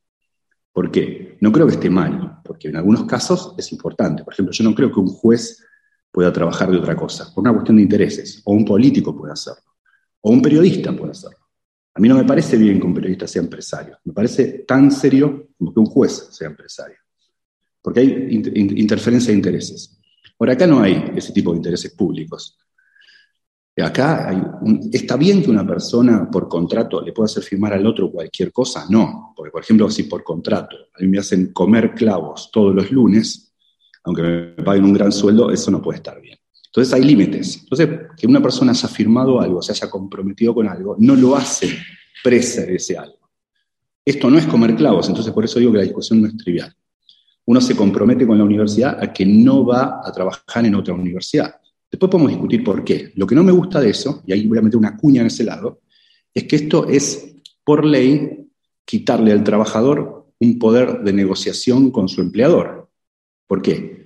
Porque la universidad dice, bueno, yo solo puedes trabajar para mí, entonces yo no tengo posibilidad de negociar con la, con la universidad. Déjame, bueno, déjame aclarar una cosa, Gastón. No, no, es que no puedas, lo que pasa es que eres un trabajador público. Entonces, eh, tienes, que pedir, tienes que pedir una autorización, tienes que explicar cuál es el trabajo que vas a hacer, dónde, y el ministerio, que es al final el, tu jefe, tiene que decidir si te admite ese trabajo o no. Por, en España. Por dos razones. Primero, para que no interfiera con el trabajo por el que te pagan tu universidad. Y segundo, para ver que no haya incompatibilidades como la que tú dices de que un juez pueda al mismo tiempo ser... Un comentario importante, eh, en este caso claramente no hay, eh, no hay incompatibilidad de conflicto de intereses porque lo que, lo que le estaría pagando la Universidad Saudita en dinero o en especie es eh, por el mismo trabajo que está haciendo. O sea, no está dejando de hacer un trabajo por la Universidad. está haciendo algo incompatible. Simplemente está cobrando, si es que lo hizo, supongamos, con eh, dos veces. Y, hay que, y también hay que, me gustaría aclarar, después lo dejo a Gastón que continúe, que eh, si alguien se alarma por el que esté cobrando dos salarios, por supuesto que si, otro tema es si este hombre declara o no declara esos ingresos. Si él los declara, pagará impuestos por lo que cobra en Arabia Saudí o en las otras universidades. O sea, hay varios temas que se mezclan y que no son el mismo. O sea, tú cuando antes lo describiste dijiste que si él cobraba en, viajes y en habitaciones de hotel no era lo mismo. Y bueno, yo no, veo tan claramente porque eh, la parte de sus ingresos la dirime la agencia tributaria. No es un tema de incompatibilidades eh, de las que, como de las que estamos hablando. Y si le están pagando por, lo mismo que está publicando la Universidad de Córdoba, claramente no está eh, afectando su trabajo. Está haciendo el mismo trabajo incluso quizás con mayor motivación, porque cobra por, más por, el trabajo que hace. Entonces yo no, no, yo solo estaba explicando que hay un procedimiento, o sea, que tienes que, tienes que solicitar una... Lo sé, lo sé, pero también, también es cierto que esos procedimientos a veces no, en todos lados son así. En Argentina directamente hay una ley muy clara de que uno no puede tener dedicación exclusiva salvo una cantidad de cargos docentes de, de docencia universitaria y nada más. Y digo, por otro lado, los salarios son malos. Entonces, ¿qué A mí, yo, yo en ese sentido voy a estar con mi reflejo del lado del trabajador. Digo, no digo que el trabajo, el salario de este hombre sea malo, pero hay países donde hay gente que trabaja en lo mismo que esta persona, las mismas cantidades de horas, y no gana para comprarse la laptop con la que trabaja. ¿eh? Hay países, digo, estoy hablando en el caso de los salarios de profesores en Argentina, pero también las becas de postdoctorados en Estados Unidos son muy malas.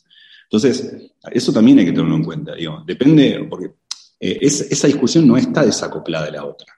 Eh, porque de todas formas, no, es el caso, ¿eh? Quiero decir que estamos hablando de, de, alguien a nivel de, supongo que a nivel de catedrático, no, no he mirado, no he mirado los detalles. Es profesor titular de universidad. Profesor titular de universidad, vale, bueno. Y además desde el 2018 o algo así, o sea, con lo que seguramente ya estará acreditado para catedrático de universidad. Seguro que gana, seguro que gana mucho menos que los periodistas que sí deben tener cuatro trabajos, dueños de dos restaurantes o eh, accionistas de las mismas empresas en las que trabajan, o sea, eh, más pautas publicitarias de, y seguro que gana menos que eso y, y, eso está bien, lo mencionamos en mesas de café, pero no nos rasgamos las vestiduras y crucificamos a nadie o esas personas. Digo, a mí me parece que hay peores gángster en, la ciencia, como aquellos que, falsean datos en artículos. Y, aparte hay un doble, un doble estándar. Por ejemplo, es cierto que una universidad no está bien que pague, que pague eh, prestigio, que pague, mejor dicho, eh, ciencia con, dinero, prestigio con dinero. Pero tampoco está bien lo recíproco. Hay universidades que pagan eh, con prestigio vidas. Por ejemplo, la Universidad de Buenos Aires tiene docentes ad honorem. Tiene trabajadores a los que no les paga. Les paga porque en el currículum es bueno. Eso, quiero aclarar que eso no pasa en la Facultad de Ciencias de la UBA, pero sí en otras facultades de la UBA. Eh, una cosa de la que siempre los que somos de la Facultad de Ciencias Exactas de la UBA nos orgullecemos es que no hacemos ese tipo de prácticas. Por ejemplo, que una universidad haga que la gente trabaje para ella gratis, 100% gratis, solamente porque es bueno haber sido docente de la UBA. Entonces, hay un doble discurso de las instituciones acá. Las instituciones hacen una cosa mucho más aberrante y después nos rasgamos las vestiduras cuando eh, alguien tiene un trabajo que no es incompatible, repito, digo, no quiero decir que yo haría lo que hace este, este hombre, para mí si uno se compromete con alguien, acepta unas reglas, una persona que no está en necesidades como esta persona, porque digo, hay trabajadores y trabajadores también, tampoco nos pongamos en pero no, está bien que uno, uno podría decir, bueno, a ver, si te comprometiste con algo, ¿cómo no lo vas a cumplir? Vos que no tenés apremios económicos, entendería un trabajador que sí tiene apremios económicos, pero no es tu caso, bueno, lo sabemos, la vida de este hombre. Pero lo que digo no me parece tan trivial, no me parece que esté bueno salir a crucificar una cosa y aparte a una persona, porque me parece que el, dejar a una persona sin trabajo durante 10 años, pues, porque es peor que echarlo. Es, es- esa persona no va a trabajar más en España eh, eh, probablemente. Bueno, yo no lo, no lo creo, ¿eh? Esta, esta gente con tanto... No lo sé, no sé el caso personal. Hasta ahora yo creo que todo lo que, lo que he dicho al, al contar noticias son un poco los, los hechos eh, fríos y asépticos, ¿no? Si tengo que dar mi- Eh, se- se- según lo relata el país, Exacto. que según es lo relata una el fuente país, que se supone que ha- en primicia ha adelantado la noticia. Esto probablemente mm, iba a ser noticia eh, después de la Semana Santa, mm, probablemente en medios locales de la Universidad de Córdoba, en, la provincia de Córdoba o así, después se extendería a nivel nacional. Se ha adelantado el país, entonces nos tenemos que creer lo que pone el país, que es una información muy limitada. En el sentido de, por ejemplo, los detalles de por qué le han sancionado no los conocemos. ¿Vale? O sea, solo conocemos lo que dice el país, que son las razones. Pero el informe que tendrá que publicar la Universidad de Córdoba eh, oportunamente en algún momento tendrá que detallar exactamente si es que ha habido un problema con temas de gestión económica, con temas de hacienda, si ha habido un problema, eh, por qué mm, ese tipo de poner afiliaciones de otras universidades, en principio no hay ninguna ley que lo prohíba en España. ¿Vale? Sí hay leyes que prohíben el tema puramente económico, temas de hacienda, temas de, de- de que tu sueldo no puede ser más alto que el del rector en tu universidad, eh, temas de que todo el dinero que tú ganes extra eh, tiene que estar justificado con proyectos, sean proyectos de transferencia o proyectos internacionales. eh, es decir, no conocemos los detalles. A ver, si hay sabemos leyes en el sentido país. de que hay un régimen de incompatibilidad del empleado público. Sí, pero eso es, lo, eso es a lo que alude el país, pero no te detalla el qué. No, no, lo que te quiero decir es que sí que, o sea, que sí que hay leyes y que efectivamente yo estoy de acuerdo contigo, tendremos que ver qué es esto porque a mí 13 años me parece una barbaridad. O sea, eso Sí, sí, es una barbaridad, una Hasta barbaridad. ahora no he estado no he estado dando opiniones. Ahora voy a empezar a dar algunas opiniones. No sé lo que dirán, lo que eh, Francis tiene razón, veremos los detalles. Es que yo hay una cosa con incluso con las condenas que siempre he pensado ¿cuánto es el tiempo de digamos de renovación, de, o sea, hasta qué momento tú puedes decir que eres la misma persona que hace X tiempo, ¿no? O sea, ¿cuánto tiempo tiene que pasar para que tú digas? O sea, llega un momento que ya ni las células de tu cuerpo son las mismas, ¿no? Eh, a lo mejor algunas sí, hay células que viven mucho, pero yo, yo- Yo no, no soy el mismo que el de los 90, aclaro por claro, Sí. por suerte no había redes sociales en los 90, ¿verdad? Eh, pero efectivamente, mm, o sea, todo, si, si te pones a mirar atrás, ¿no? Y recuerdas, pues, hace un cierto tiempo que tú dices, mi madre, las cosas que yo pensaba, las cosas que yo hacía, no me identifico con aquella persona. O sea, llega un momento que tú no eres la misma persona, pasado un cierto tiempo. Entonces, esto me, me ha pasado siempre, siempre he tenido filosóficamente este problema con las condenas largas, con las sanciones largas. Llega un momento que hasta qué punto estás sancionando a alguien por algo que hizo otro, que es su yo del pasado. O sea, hasta qué punto eres responsable de tu yo del pasado, ¿no? Y, y ah, jo, 13 años me parece mucho para una cosa administrativa, porque lo que estamos hablando es de algo administrativo, que se haya... A ver, mm, aquí lo que, lo que transpira es que básicamente, aunque no... mm, por eso estoy hablando de opiniones, ¿no? La razón por la que esto podría ser algo serio es porque ha habido, eh, digamos, eh, un pago. O sea, porque otra universidad le ha pagado una cantidad de dinero importante y, y aquí, no sé, a mí no me gusta la ética de esto. O sea, tú se supone que trabajas para una universidad y ha- haces tu investigación dentro de esa universidad con los medios que te da esa universidad, con los compañeros que tienes en, esa universidad y que firmas mm, con, con la afiliación de esa universidad. Firmar con una afiliación de otra simplemente porque te paga, yo no lo veo bien. Pero bueno, eso es debatible y es un tema, en fin, que podemos discutir y que seguramente no. O sea, no, no creo que por eso te, te sancionen 13 años. Eso, ahí tiene que haber habido una violación del régimen de incompatibilidades, Sí, claramente. tiene que haber habido un- algo grave, ¿no? Pero también es cierto que hay mecanismos para que tú puedas, como comentó antes, no sé si fue José o fue Gastón, hay mecanismos en España para que tú puedas firmar con otras universidades, es decir, te tiene que dar permiso el rector, ¿vale? Eh, tú puedes tener un acuerdo, hay acuerdos entre universidades, entre grupos de investigación. Eh, una de las cosas que tiene Rafael Luque, curiosa, cuando ves su currículum y ves eh, su página web en la Universidad de Córdoba, es que prácticamente no ha dirigido tesis doctorales a cordobeses. ¿eh? Sí ha colaborado con algún compañero de departamento, sobre todo hace más de cinco años, pero en los últimos cinco años básicamente eh, ha dirigido a investigadores por todo el mundo, con preferencia investigadores eh, eh, de países árabes, ¿no?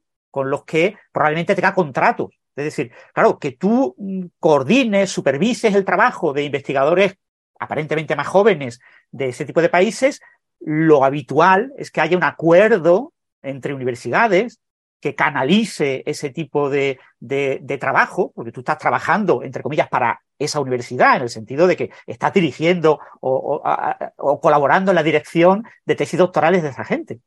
Entonces, eh, tiene que haber un acuerdo eh, firmado en el que obviamente puede haber contrapartes, es decir, hay un porcentaje que se tiene que quedar la universidad del dinero que tú cobres porque tú se supone que cuando trabajas sentado en una silla en tu universidad, estás consumiendo recursos de la universidad y todo el dinero que tú recibas por proyectos de investigación, etcétera, tienes unos costes indirectos que tienes que cobrar. Es decir, todo eso se puede canalizar. Es decir, básicamente es ir a hablar con el rectorado, eh, con el vicerrector correspondiente y llegar a un acuerdo y firmar entre las dos universidades un acuerdo y esto se legaliza y se hace completamente legal. ¿Por qué esa vía, que es la vía normal para hacer este tipo de colaboraciones, no ha sido usada por Rafael Luque, no lo sabemos. En fin, que aquí evidentemente nos faltan los detalles, pero simplemente quería aclarar eso, que no es un caso, eh, por lo que sabemos, de, malas prácticas científicas, más allá de, ese que dije con, eh, con los profesores de la Universidad de La Laguna, sino que esta sanción es por un tema económico-administrativo. ¿Eh? que en principio... Si, queréis, yo hago un pequeño comentario por la parte científica. Yo no soy experto en química, y mucho menos en química verde y en este tipo de cosas. Yo he colaborado con algunos químicos, he hecho una cosita de catálisis, algo de modelado de red metabólica. He hecho cuatro cositas, ¿no? Pero cuatro cositas, no, no he hecho más. En cualquier caso, digo, me, voy a atrever a, a ver los, los artículos. Entonces yo cogí no recuerdo si los 20 últimos artículos de, de, Luque y los 20 artículos más citados de Luque, y estuve ojeándolo, eh, descargarte el artículo, leerte un poquito de qué va. Eh, aparentemente son artículos que incluyen mucho trabajo, es decir, eh, son artículos en los que hay mucho análisis químico de todo tipo, desde Petro Raman, hay análisis químico de, mucha diversidad. Es decir, se ve que es un trabajo de laboratorio que requiere meses, y lo mismo, un laboratorio que esté muy bien preparado, todo muy bien canalizado, todo muy bien hecho, eh, en un mes lo hace. Pero no es un trabajo que se haga en 24 horas o en 37 horas, ¿vale? Es un trabajo de laboratorio duro. En general, casi todos los artículos tienen muchísimos coautores. Y algunos de los artículos, sobre todo los más recientes, incluyen eh, qué ha hecho cada autor. Entonces tú puedes ver qué ha hecho Luque en el artículo, lo que él dice que ha hecho en el artículo. Y lo que se ve en muchos artículos de Luque eh, de este año es que él dice que ha revisado el artículo, ha ayudado en la parte de escritura correspondiente a lo que es revisión del artículo. Y en algunos de ellos pone que ha sido también supervisor del artículo. En todos los artículos hay otro supervisor como mínimo, otra persona que supervisa. En pocos de esos artículos de este año, él dice que ha conceptuado, es decir, la idea de lo que se va a hacer no es de Luque, según dice el propio artículo que ha escrito Luque, sino que Luque básicamente me da, cuando tú te lees eso por encima, ya te digo, es una visión muy por encima, ¿eh? no, no, no conozco los detalles, pero la sensación que te da es que eh, Luque está recibiendo artículos ya escritos, además de hecho el first draft, el primer borrador del artículo, nunca lo ha escrito Luque, siempre lo ha escrito otro autor, normalmente suele ser el primer autor o el segundo autor, suelen ser aparentemente más jóvenes. Es decir, eh, Luque recibe un artículo ya escrito en el que es posible que él ya tuviera un acuerdo con los eh, supervisores del artículo, los investigadores principales, para ver qué se hacía, qué no se hacía, qué técnicas se usaban, qué técnicas no se usaban. Es decir, él habrá trabajado previamente a nivel, eh, digamos, altas esferas en lo que es el trabajo de investigación, y ahora él recibe el artículo, él revisa el inglés, revisa que todo esté bien, que más o menos se hayan cumplido con todo, y da como el visto bueno. Os doy el marchamo y os pongo mi firma. Son Helicite, no vais a tener ningún problema en publicar el paper en una buena revista, os lo van a aceptar directamente. De hecho, en algunas de las revistas en las que él publica, él también es miembro del comité editorial de la revista, o sea, que fácil que se lo van a publicar seguro. Y, y, aparentemente, por lo que él está escrito en el artículo, ¿eh? ¿vale? Yo no estoy inventándome nada en el sentido de que es cogerte el artículo y ver eh, la, la, referencia de, de, qué ha hecho cada autor. La sensación que te da es que perfectamente Luque puede haber hecho este trabajo en pocas horas. Porque es leerte un artículo, eh, ver que más o menos está lo que tú esperas, quizás aportar algunas frases, quizás corregir un poco el inglés. Él dice en el artículo en el país que ahora está usando ChatGPT para eh, corregir el inglés, para ayudarse con la corrección del inglés. O sea, que lo mismo ve un párrafo que está un poco mal escrito, se lo pasa a ChatGPT y le da la versión buena y lo pega. O sea, no lo sé, ¿eh? pero él dice que lo usa habitualmente ChatGPT y que ahora lo hace más rápido. Es decir, se ve que es una labor de supervisión y de revisión del inglés y, del formato y de la estructura del artículo. ¿eh? No es una labor de mm, currante, no, eh, Francis, eh, yo estoy de acuerdo con, por ejemplo, incluso creo que Francis, que es matemático y trabajó en física y química, eh, parecido a lo que hago yo. Entonces, yo creo que a nosotros, los que trabajamos en cosas teóricas, nos parece que para ser autor de un trabajo no está bueno que una persona solamente haga un comentario o que traiga datos y nada más. Pero con ese criterio, también el que apretó las tuercas en un acelerador de partículas no tendría que ser autor del descubrimiento del Higgs. Y de ahí no decimos nada. Ya. Eh, solamente que digo, está mal, eh, no, veo diferencia entre una cosa y la otra. A ver, yo creo que si tú aprietas tuerca menos de 24 horas, no te ponen de coautor en el Higgs. O sea, te, pagarán 300 euros por el trabajo, eso se llama contratar y, ya está, y no, no apareces de coautor. Pero, por ejemplo, alguna vez tú comentaste que a mí me sorprendió mucho, porque yo no lo conocía, que, que cuando tú tienes tu tiempo de observación en un telescopio y por algún motivo llega la orden de arriba, de que hay que mirar otra cosa porque es más importante, la compensación es que si se descubre algo, te, ponen como coautor. Sí, pero eso no, eso no, es 24 horas de trabajo. Tú has pasado meses para preparar esa campaña observacional. a lo mejor llevas años esperando que te den ese tiempo de telescopio, ¿sabes? o sea, con eso... Es autor de eso. pero, con eso pero con eso no sacas papers cada 36 horas, es lo que te quiero decir. Ah, eso te pasa una vez en la vida. A mí no me, no me ha pasado nunca.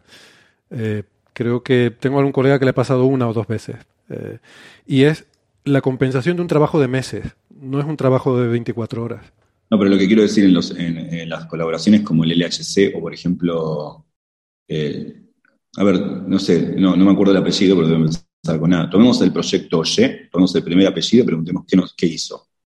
Y probablemente, no sé, quizás justo sea alguien que haya contribuido intelectualmente al trabajo de física o análisis de datos, o probablemente no. Y lo que quiero decir es, eh, quizá la contribución del primer autor del proyecto Y, quien, quien repito, no sé quién ni cómo se llama, eh, no haya sido el, mucho más relevante que escribir una frase en la introducción de un paper. Repito, yo no me sentiría cómodo firmando un trabajo y no lo haría, ni en un caso ni en el otro. Pero digo, no veo mucha diferencia entre un caso y el otro. Bueno, y, después otro punto importante que quizás... Eh, perdona, yo cuando me han pedido revisar un artículo, y lo he hecho, he pedido que me pongan los agradecimientos. O sea, alguna vez he pedido que me quiten de coautor de un artículo en el que no había hecho nada. Y que me pusieran los agradecimientos por eso, por revisar algo, por pasarles unos datos o algo así. Pero bueno. Eh, por cierto, también una cosa sorprendente del, currículum de, de Rafael Luque es que tiene todos los colaboradores del mundo. O sea, tiene más de mil confirmantes en los últimos cinco años. Es decir, colabora con una barbaridad de gente. Increíble, o sea, o son una misma persona con eh, y se pone 20 nombres distintos, o son 20 personas distintas. Es increíble realmente la cantidad de gente con la que colabora. En una de las entrevistas de hace ya 6 o 7 años, eh, hablaba de su eh, uso de ResearchGate. ResearchGate es una red de colaboración en la que tú puedes publicar tu perfil con tus artículos y puedes poner tus proyectos y puedes buscar colaboradores para los proyectos y hacer redes de contactos, ¿vale? Es eh, como LinkedIn, pero específico de, investigación. Pues resulta que eh, Rafael Luque es uno de los primeros españoles que usó ResearchGate en España y que, por lo que parece, gracias a ResearchGate ha contactado con muchísima gente, sobre todo gente joven, eh, a la que le costaba mucho trabajo publicar papers y él les ha ayudado, él reconocía en ese artículo, estamos hablando de un artículo, no recuerdo si es de 2016 o 2017, hace muchos años, eh, en la que él era eh, Ramón y Cajal eh, en España, antes de ser titular de universidad. Y, lo que comentaba es eso, que él ayudaba a esta gente a, escribir los artículos y, claro, después confirmaba dichos artículos. Entonces, esa idea, eso le puede haber generado una red de contactos y de colaboradores enorme que va creciendo exponencialmente y que quizás sea gran parte del secreto de este autor. Y lo último que me gustaría decir, ya para acabar y no enrollarme mucho más, es que eh, mucha gente dirá, Rafael Luque, qué barbaridad, el, eh, el, el, hiperproductor químico de España. Pues no, es el segundo. En química, en la Universidad de las Islas Baleares, hay un químico que produce como un 20% al año más que Rafael Luque. Y no estamos hablando de ese señor. ¿Eh? Y hay otros que producen de manera comparable, un poquito menos que la de Luque, que están, es decir, personas que están produciendo un par de artículos a la semana. Curioso. Bueno, sorprendente, no sé, estas cosas no resultan muy sorprendentes, pero bueno, la información que hay es esa. Yo simplemente pues quería sobre todo aclarar eh, las diferencias de este caso con otros anteriores que han, que han generado polémica. Esto como venda para muchos debates sobre qué, qué se considera necesario para firmar un artículo, eh, en fin, todo, eh, qué implica el que uno pueda cobrar por poner una afiliación de otra universidad. Todo este tipo de cosas evidentemente son muy debatibles, no hay un... no hay cosas en blanco sobre negro y eh, bueno, es una sanción muy dura a la que le ha caído, ya, ya veremos los detalles. Mm. Que en cualquier caso. Y sobre todo eso, teniendo en cuenta que probablemente ya hubiera solicitado la cátedra y que probablemente eh, a nivel de, de, Andalucía esto es automático. Una vez que consigues la acreditación, eh, se planifica en el, siguiente Consejo de Gobierno de nuestras universidades que se le va a dar la cátedra y probablemente estaba en ese proceso y en ese proceso es en el momento en el que se levanta la liebre, no se sabe si por envidia, por lo que sea, se ha levantado la libre en ese momento y, fíjate la, enorme sanción que le han puesto, que, bueno, ahora ya no podrá ser catedrático hasta dentro de 13 años.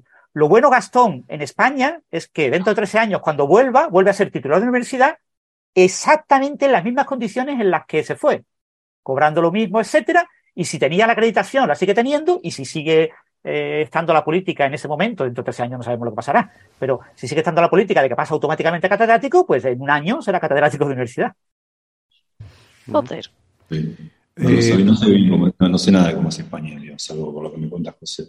No, yo el único comentario que, final, breve, que quería hacer era que antes lo que Francis dijo tal cual, o sea, que la persona podría, lo que podría haber hecho este hombre es canalizar a través de la universidad eh, los cobros, y entonces la universidad recibe ese dinero de, de quien sea, de Arabia Saudita, como si fuera un grant, se queda con el overhead y le permite a él utilizar el resto del dinero y hubiera sido completamente legal. Exactamente. Y además se beneficia de la Universidad de Córdoba. Eh, yo creo que en ese sentido igual me gustaría mencionar, porque en el mundo anglosajón es habitual esto, o sea, todos, todos los premios Nobel de los últimos, de, nuestro campo, firman con cinco instituciones, de las cuales una es la suya y cuatro son de países de los que claramente están pagando para que para, que, para figurar allí, de China, de Singapur o de Arabia Saudí, qué sé yo.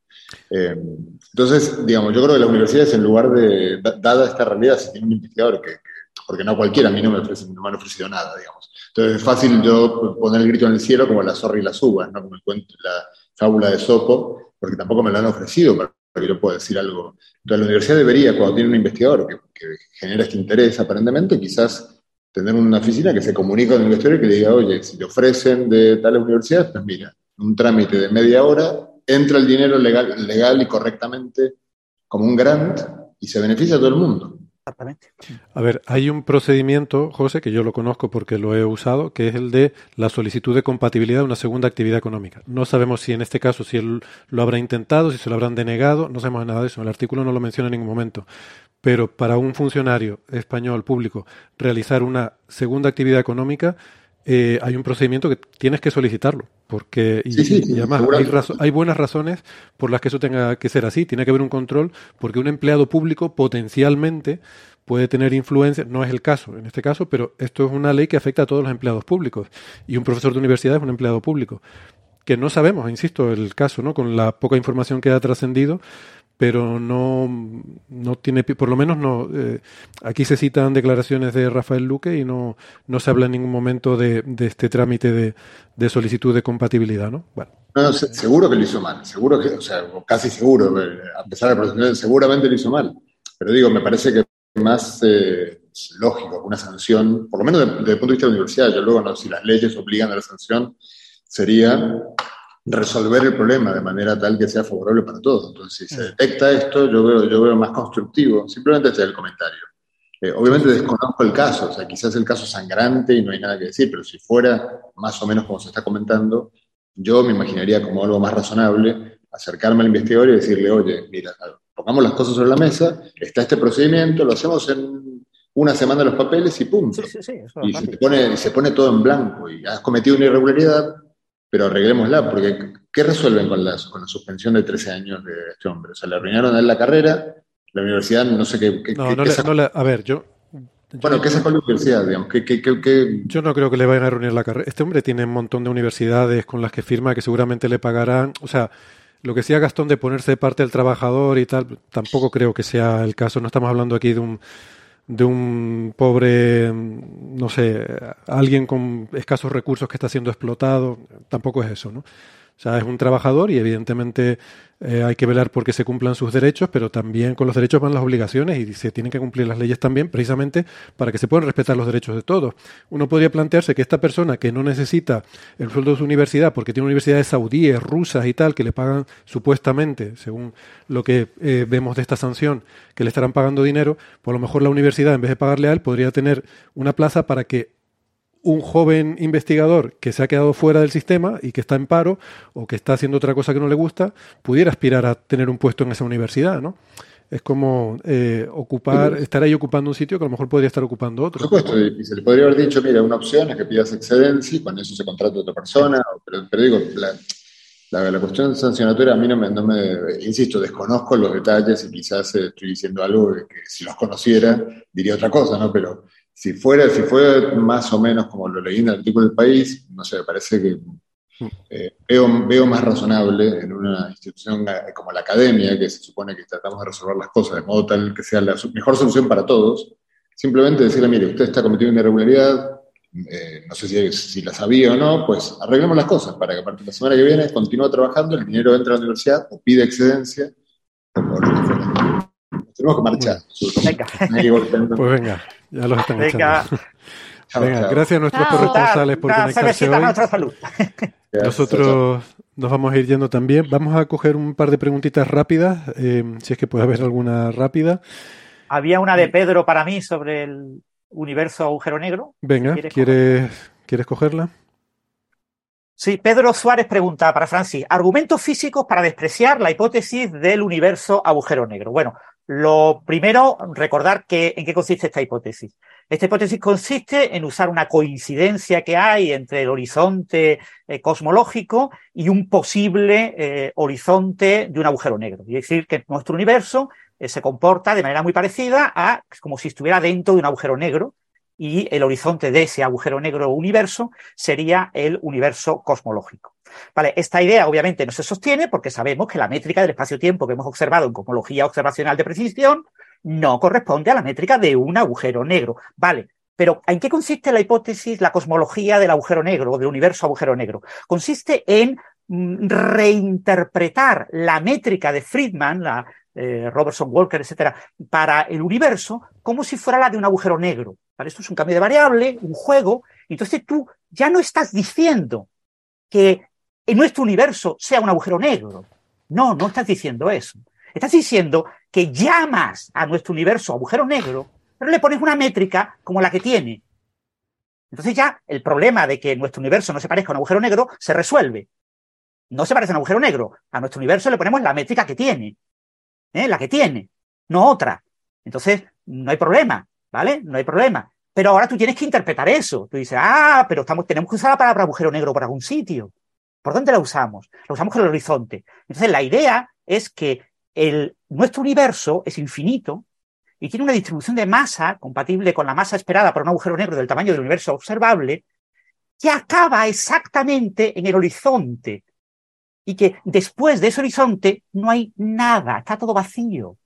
Tienes un universo completamente vacío en el que hay una esfera, un universo esférico, que corresponde a el universo observable, eh, que tiene su horizonte y que tiene exactamente la masa que corresponde a ser un agujero negro.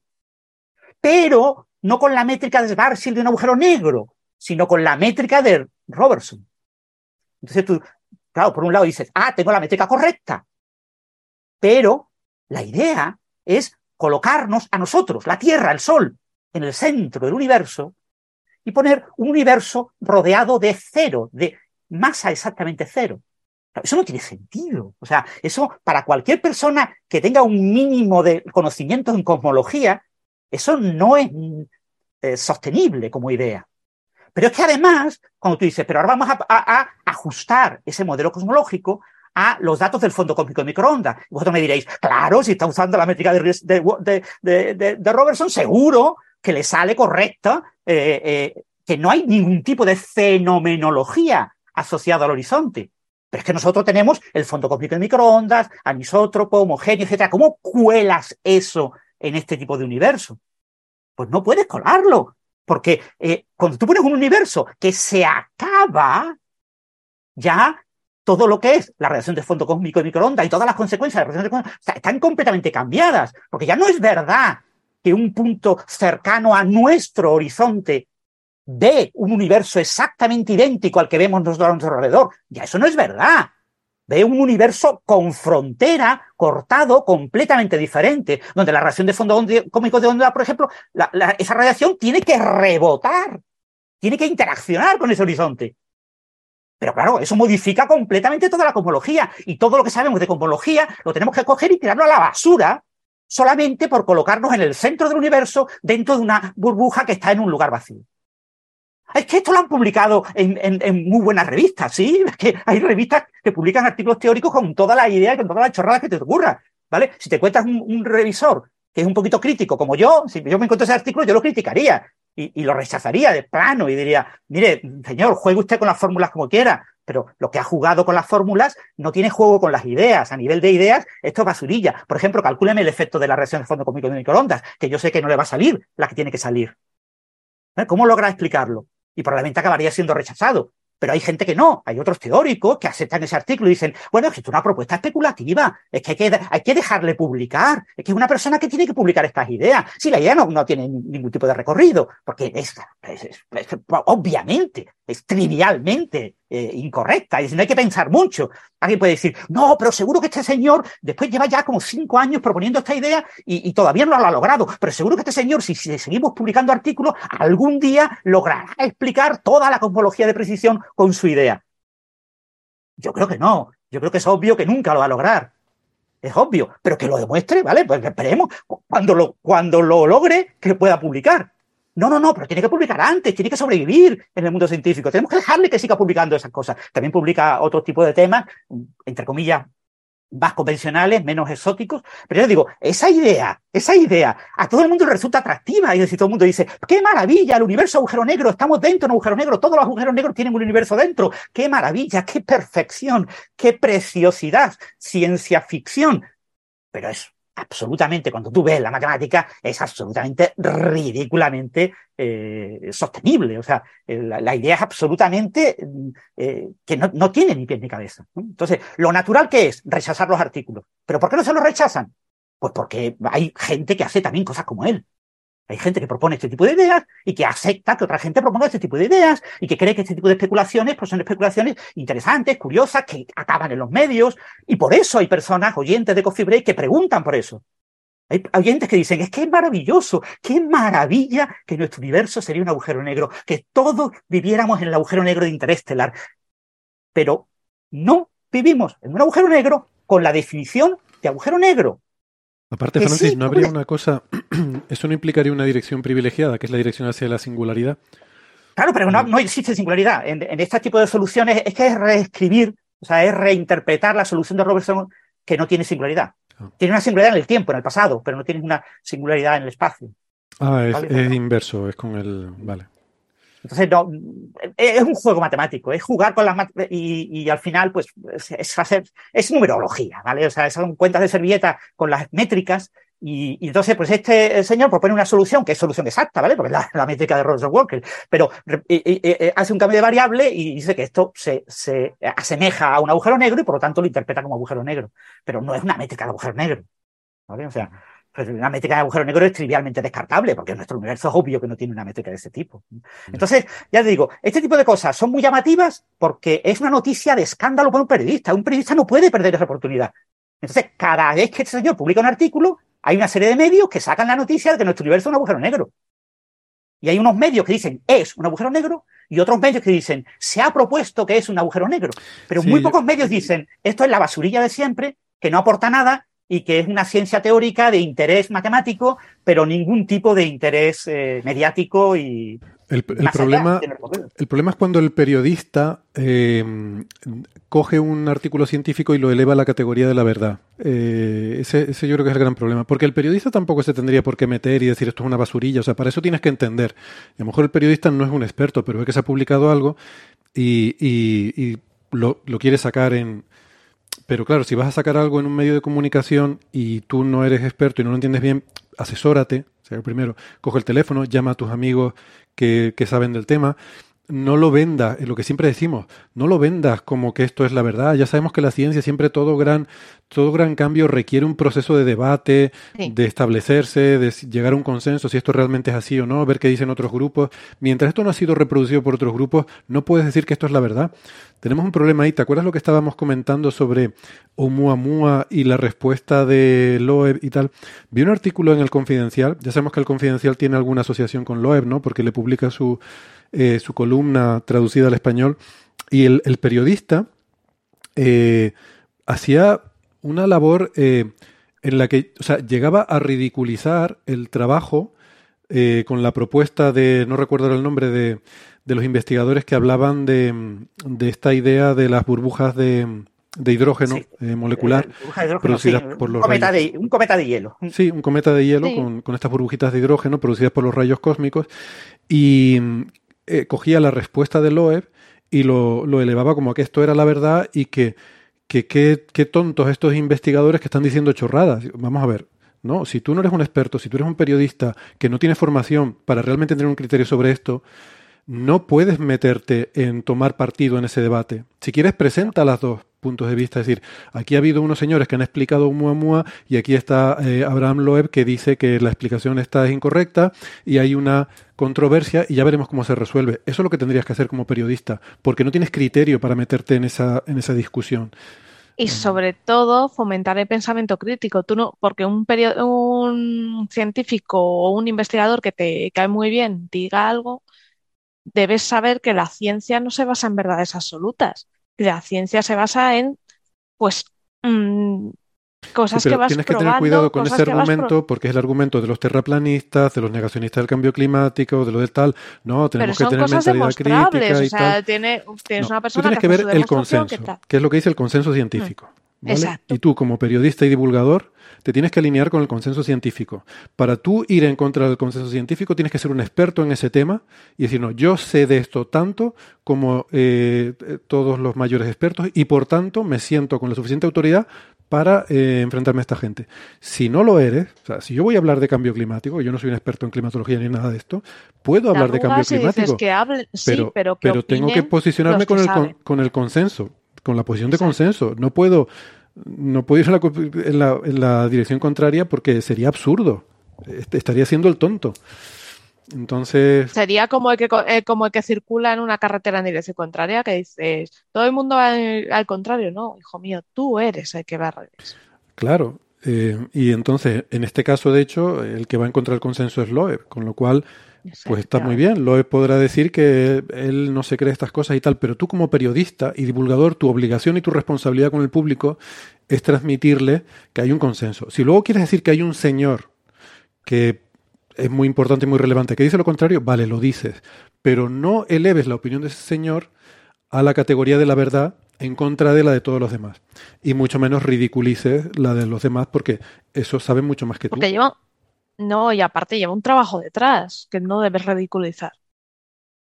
Eh, en fin, pues nada, eh, por terminar, esta es rapidita. Antonio Joe pregunta si desde el punto de vista espacial es mejor la competencia entre naciones o la cooperación eh, para la exploración espacial.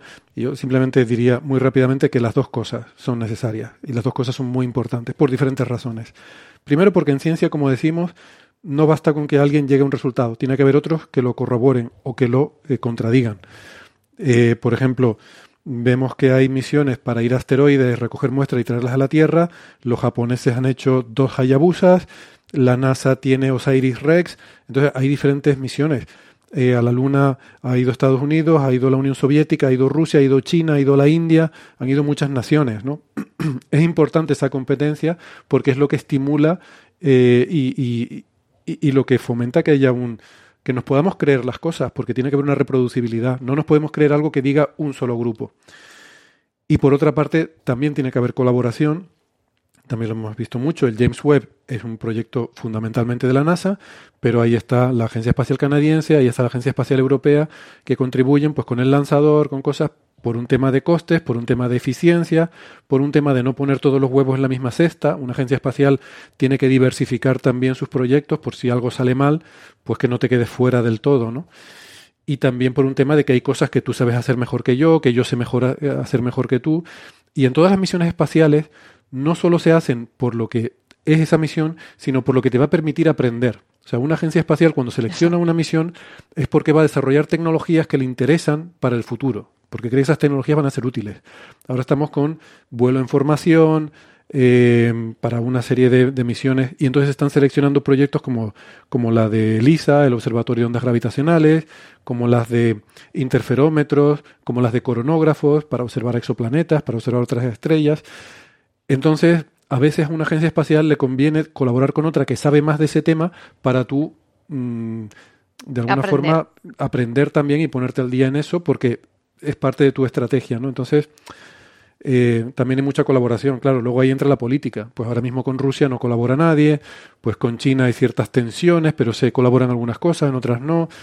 Mm, lamentablemente ese factor geopolítico no se puede evitar, pero también tiene la contrapartida contraria, es decir, la colaboración espacial ayuda a que por lo menos haya algunos puentes tendidos entre naciones que de otra forma estarían totalmente separadas. ¿no? A veces el espacio, paradójicamente, puede ser un puente de unión entre terrícolas. Eh, es así de triste. Y yo creo que también para, porque las misiones espaciales y son muy caras, también para compartir gastos, ayuda mucho. Eso es. Como los compañeros de piso, al fin y al cabo, cuando nos juntamos para compartir un piso, porque no podemos compartir con uno y, bueno, y, a veces te tienes que juntar con gente que no te llevas muy bien, pero no te queda más remedio y bueno, tampoco está mal. Hmm. Bueno, em, pues con esto lo vamos a dejar por hoy, que ya vamos casi a llegar a las tres horas de programa. Se nos ha alargado un poquito más de lo que tenía previsto. Sí. No suele pasar, pero hoy ha ocurrido.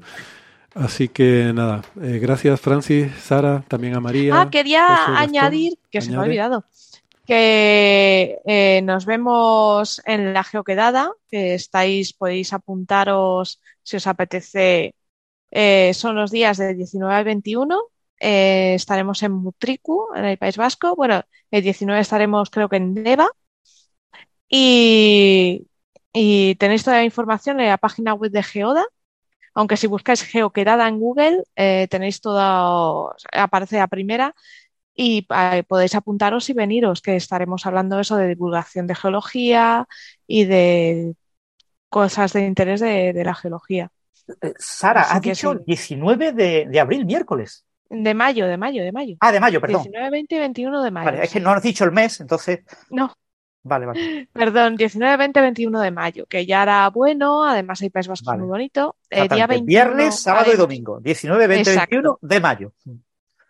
El día 21 haremos una salida, además eh, de campo, eh, estaremos viendo los fleas, o sea que está, va a estar bastante interesante. Así que yo os animo a que os vengáis. Pues lo dicho, apúntenlo en la agenda y nada, Gracias a todas, gracias a los oyentes que han llegado hoy hasta el final, a los que nos han seguido en el directo, en el chat. Un abrazo y hasta la semana que viene. Chao, chao. Hasta la semana que viene. Chao, chao.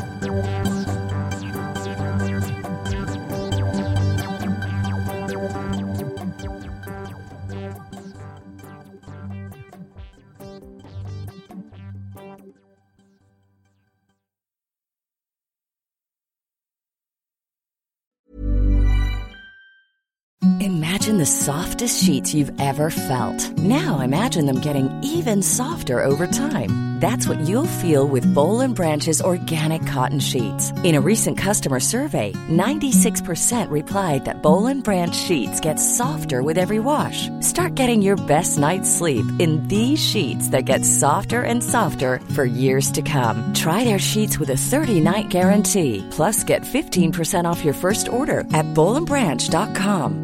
BUTTERY. Exclusions apply. See site for details.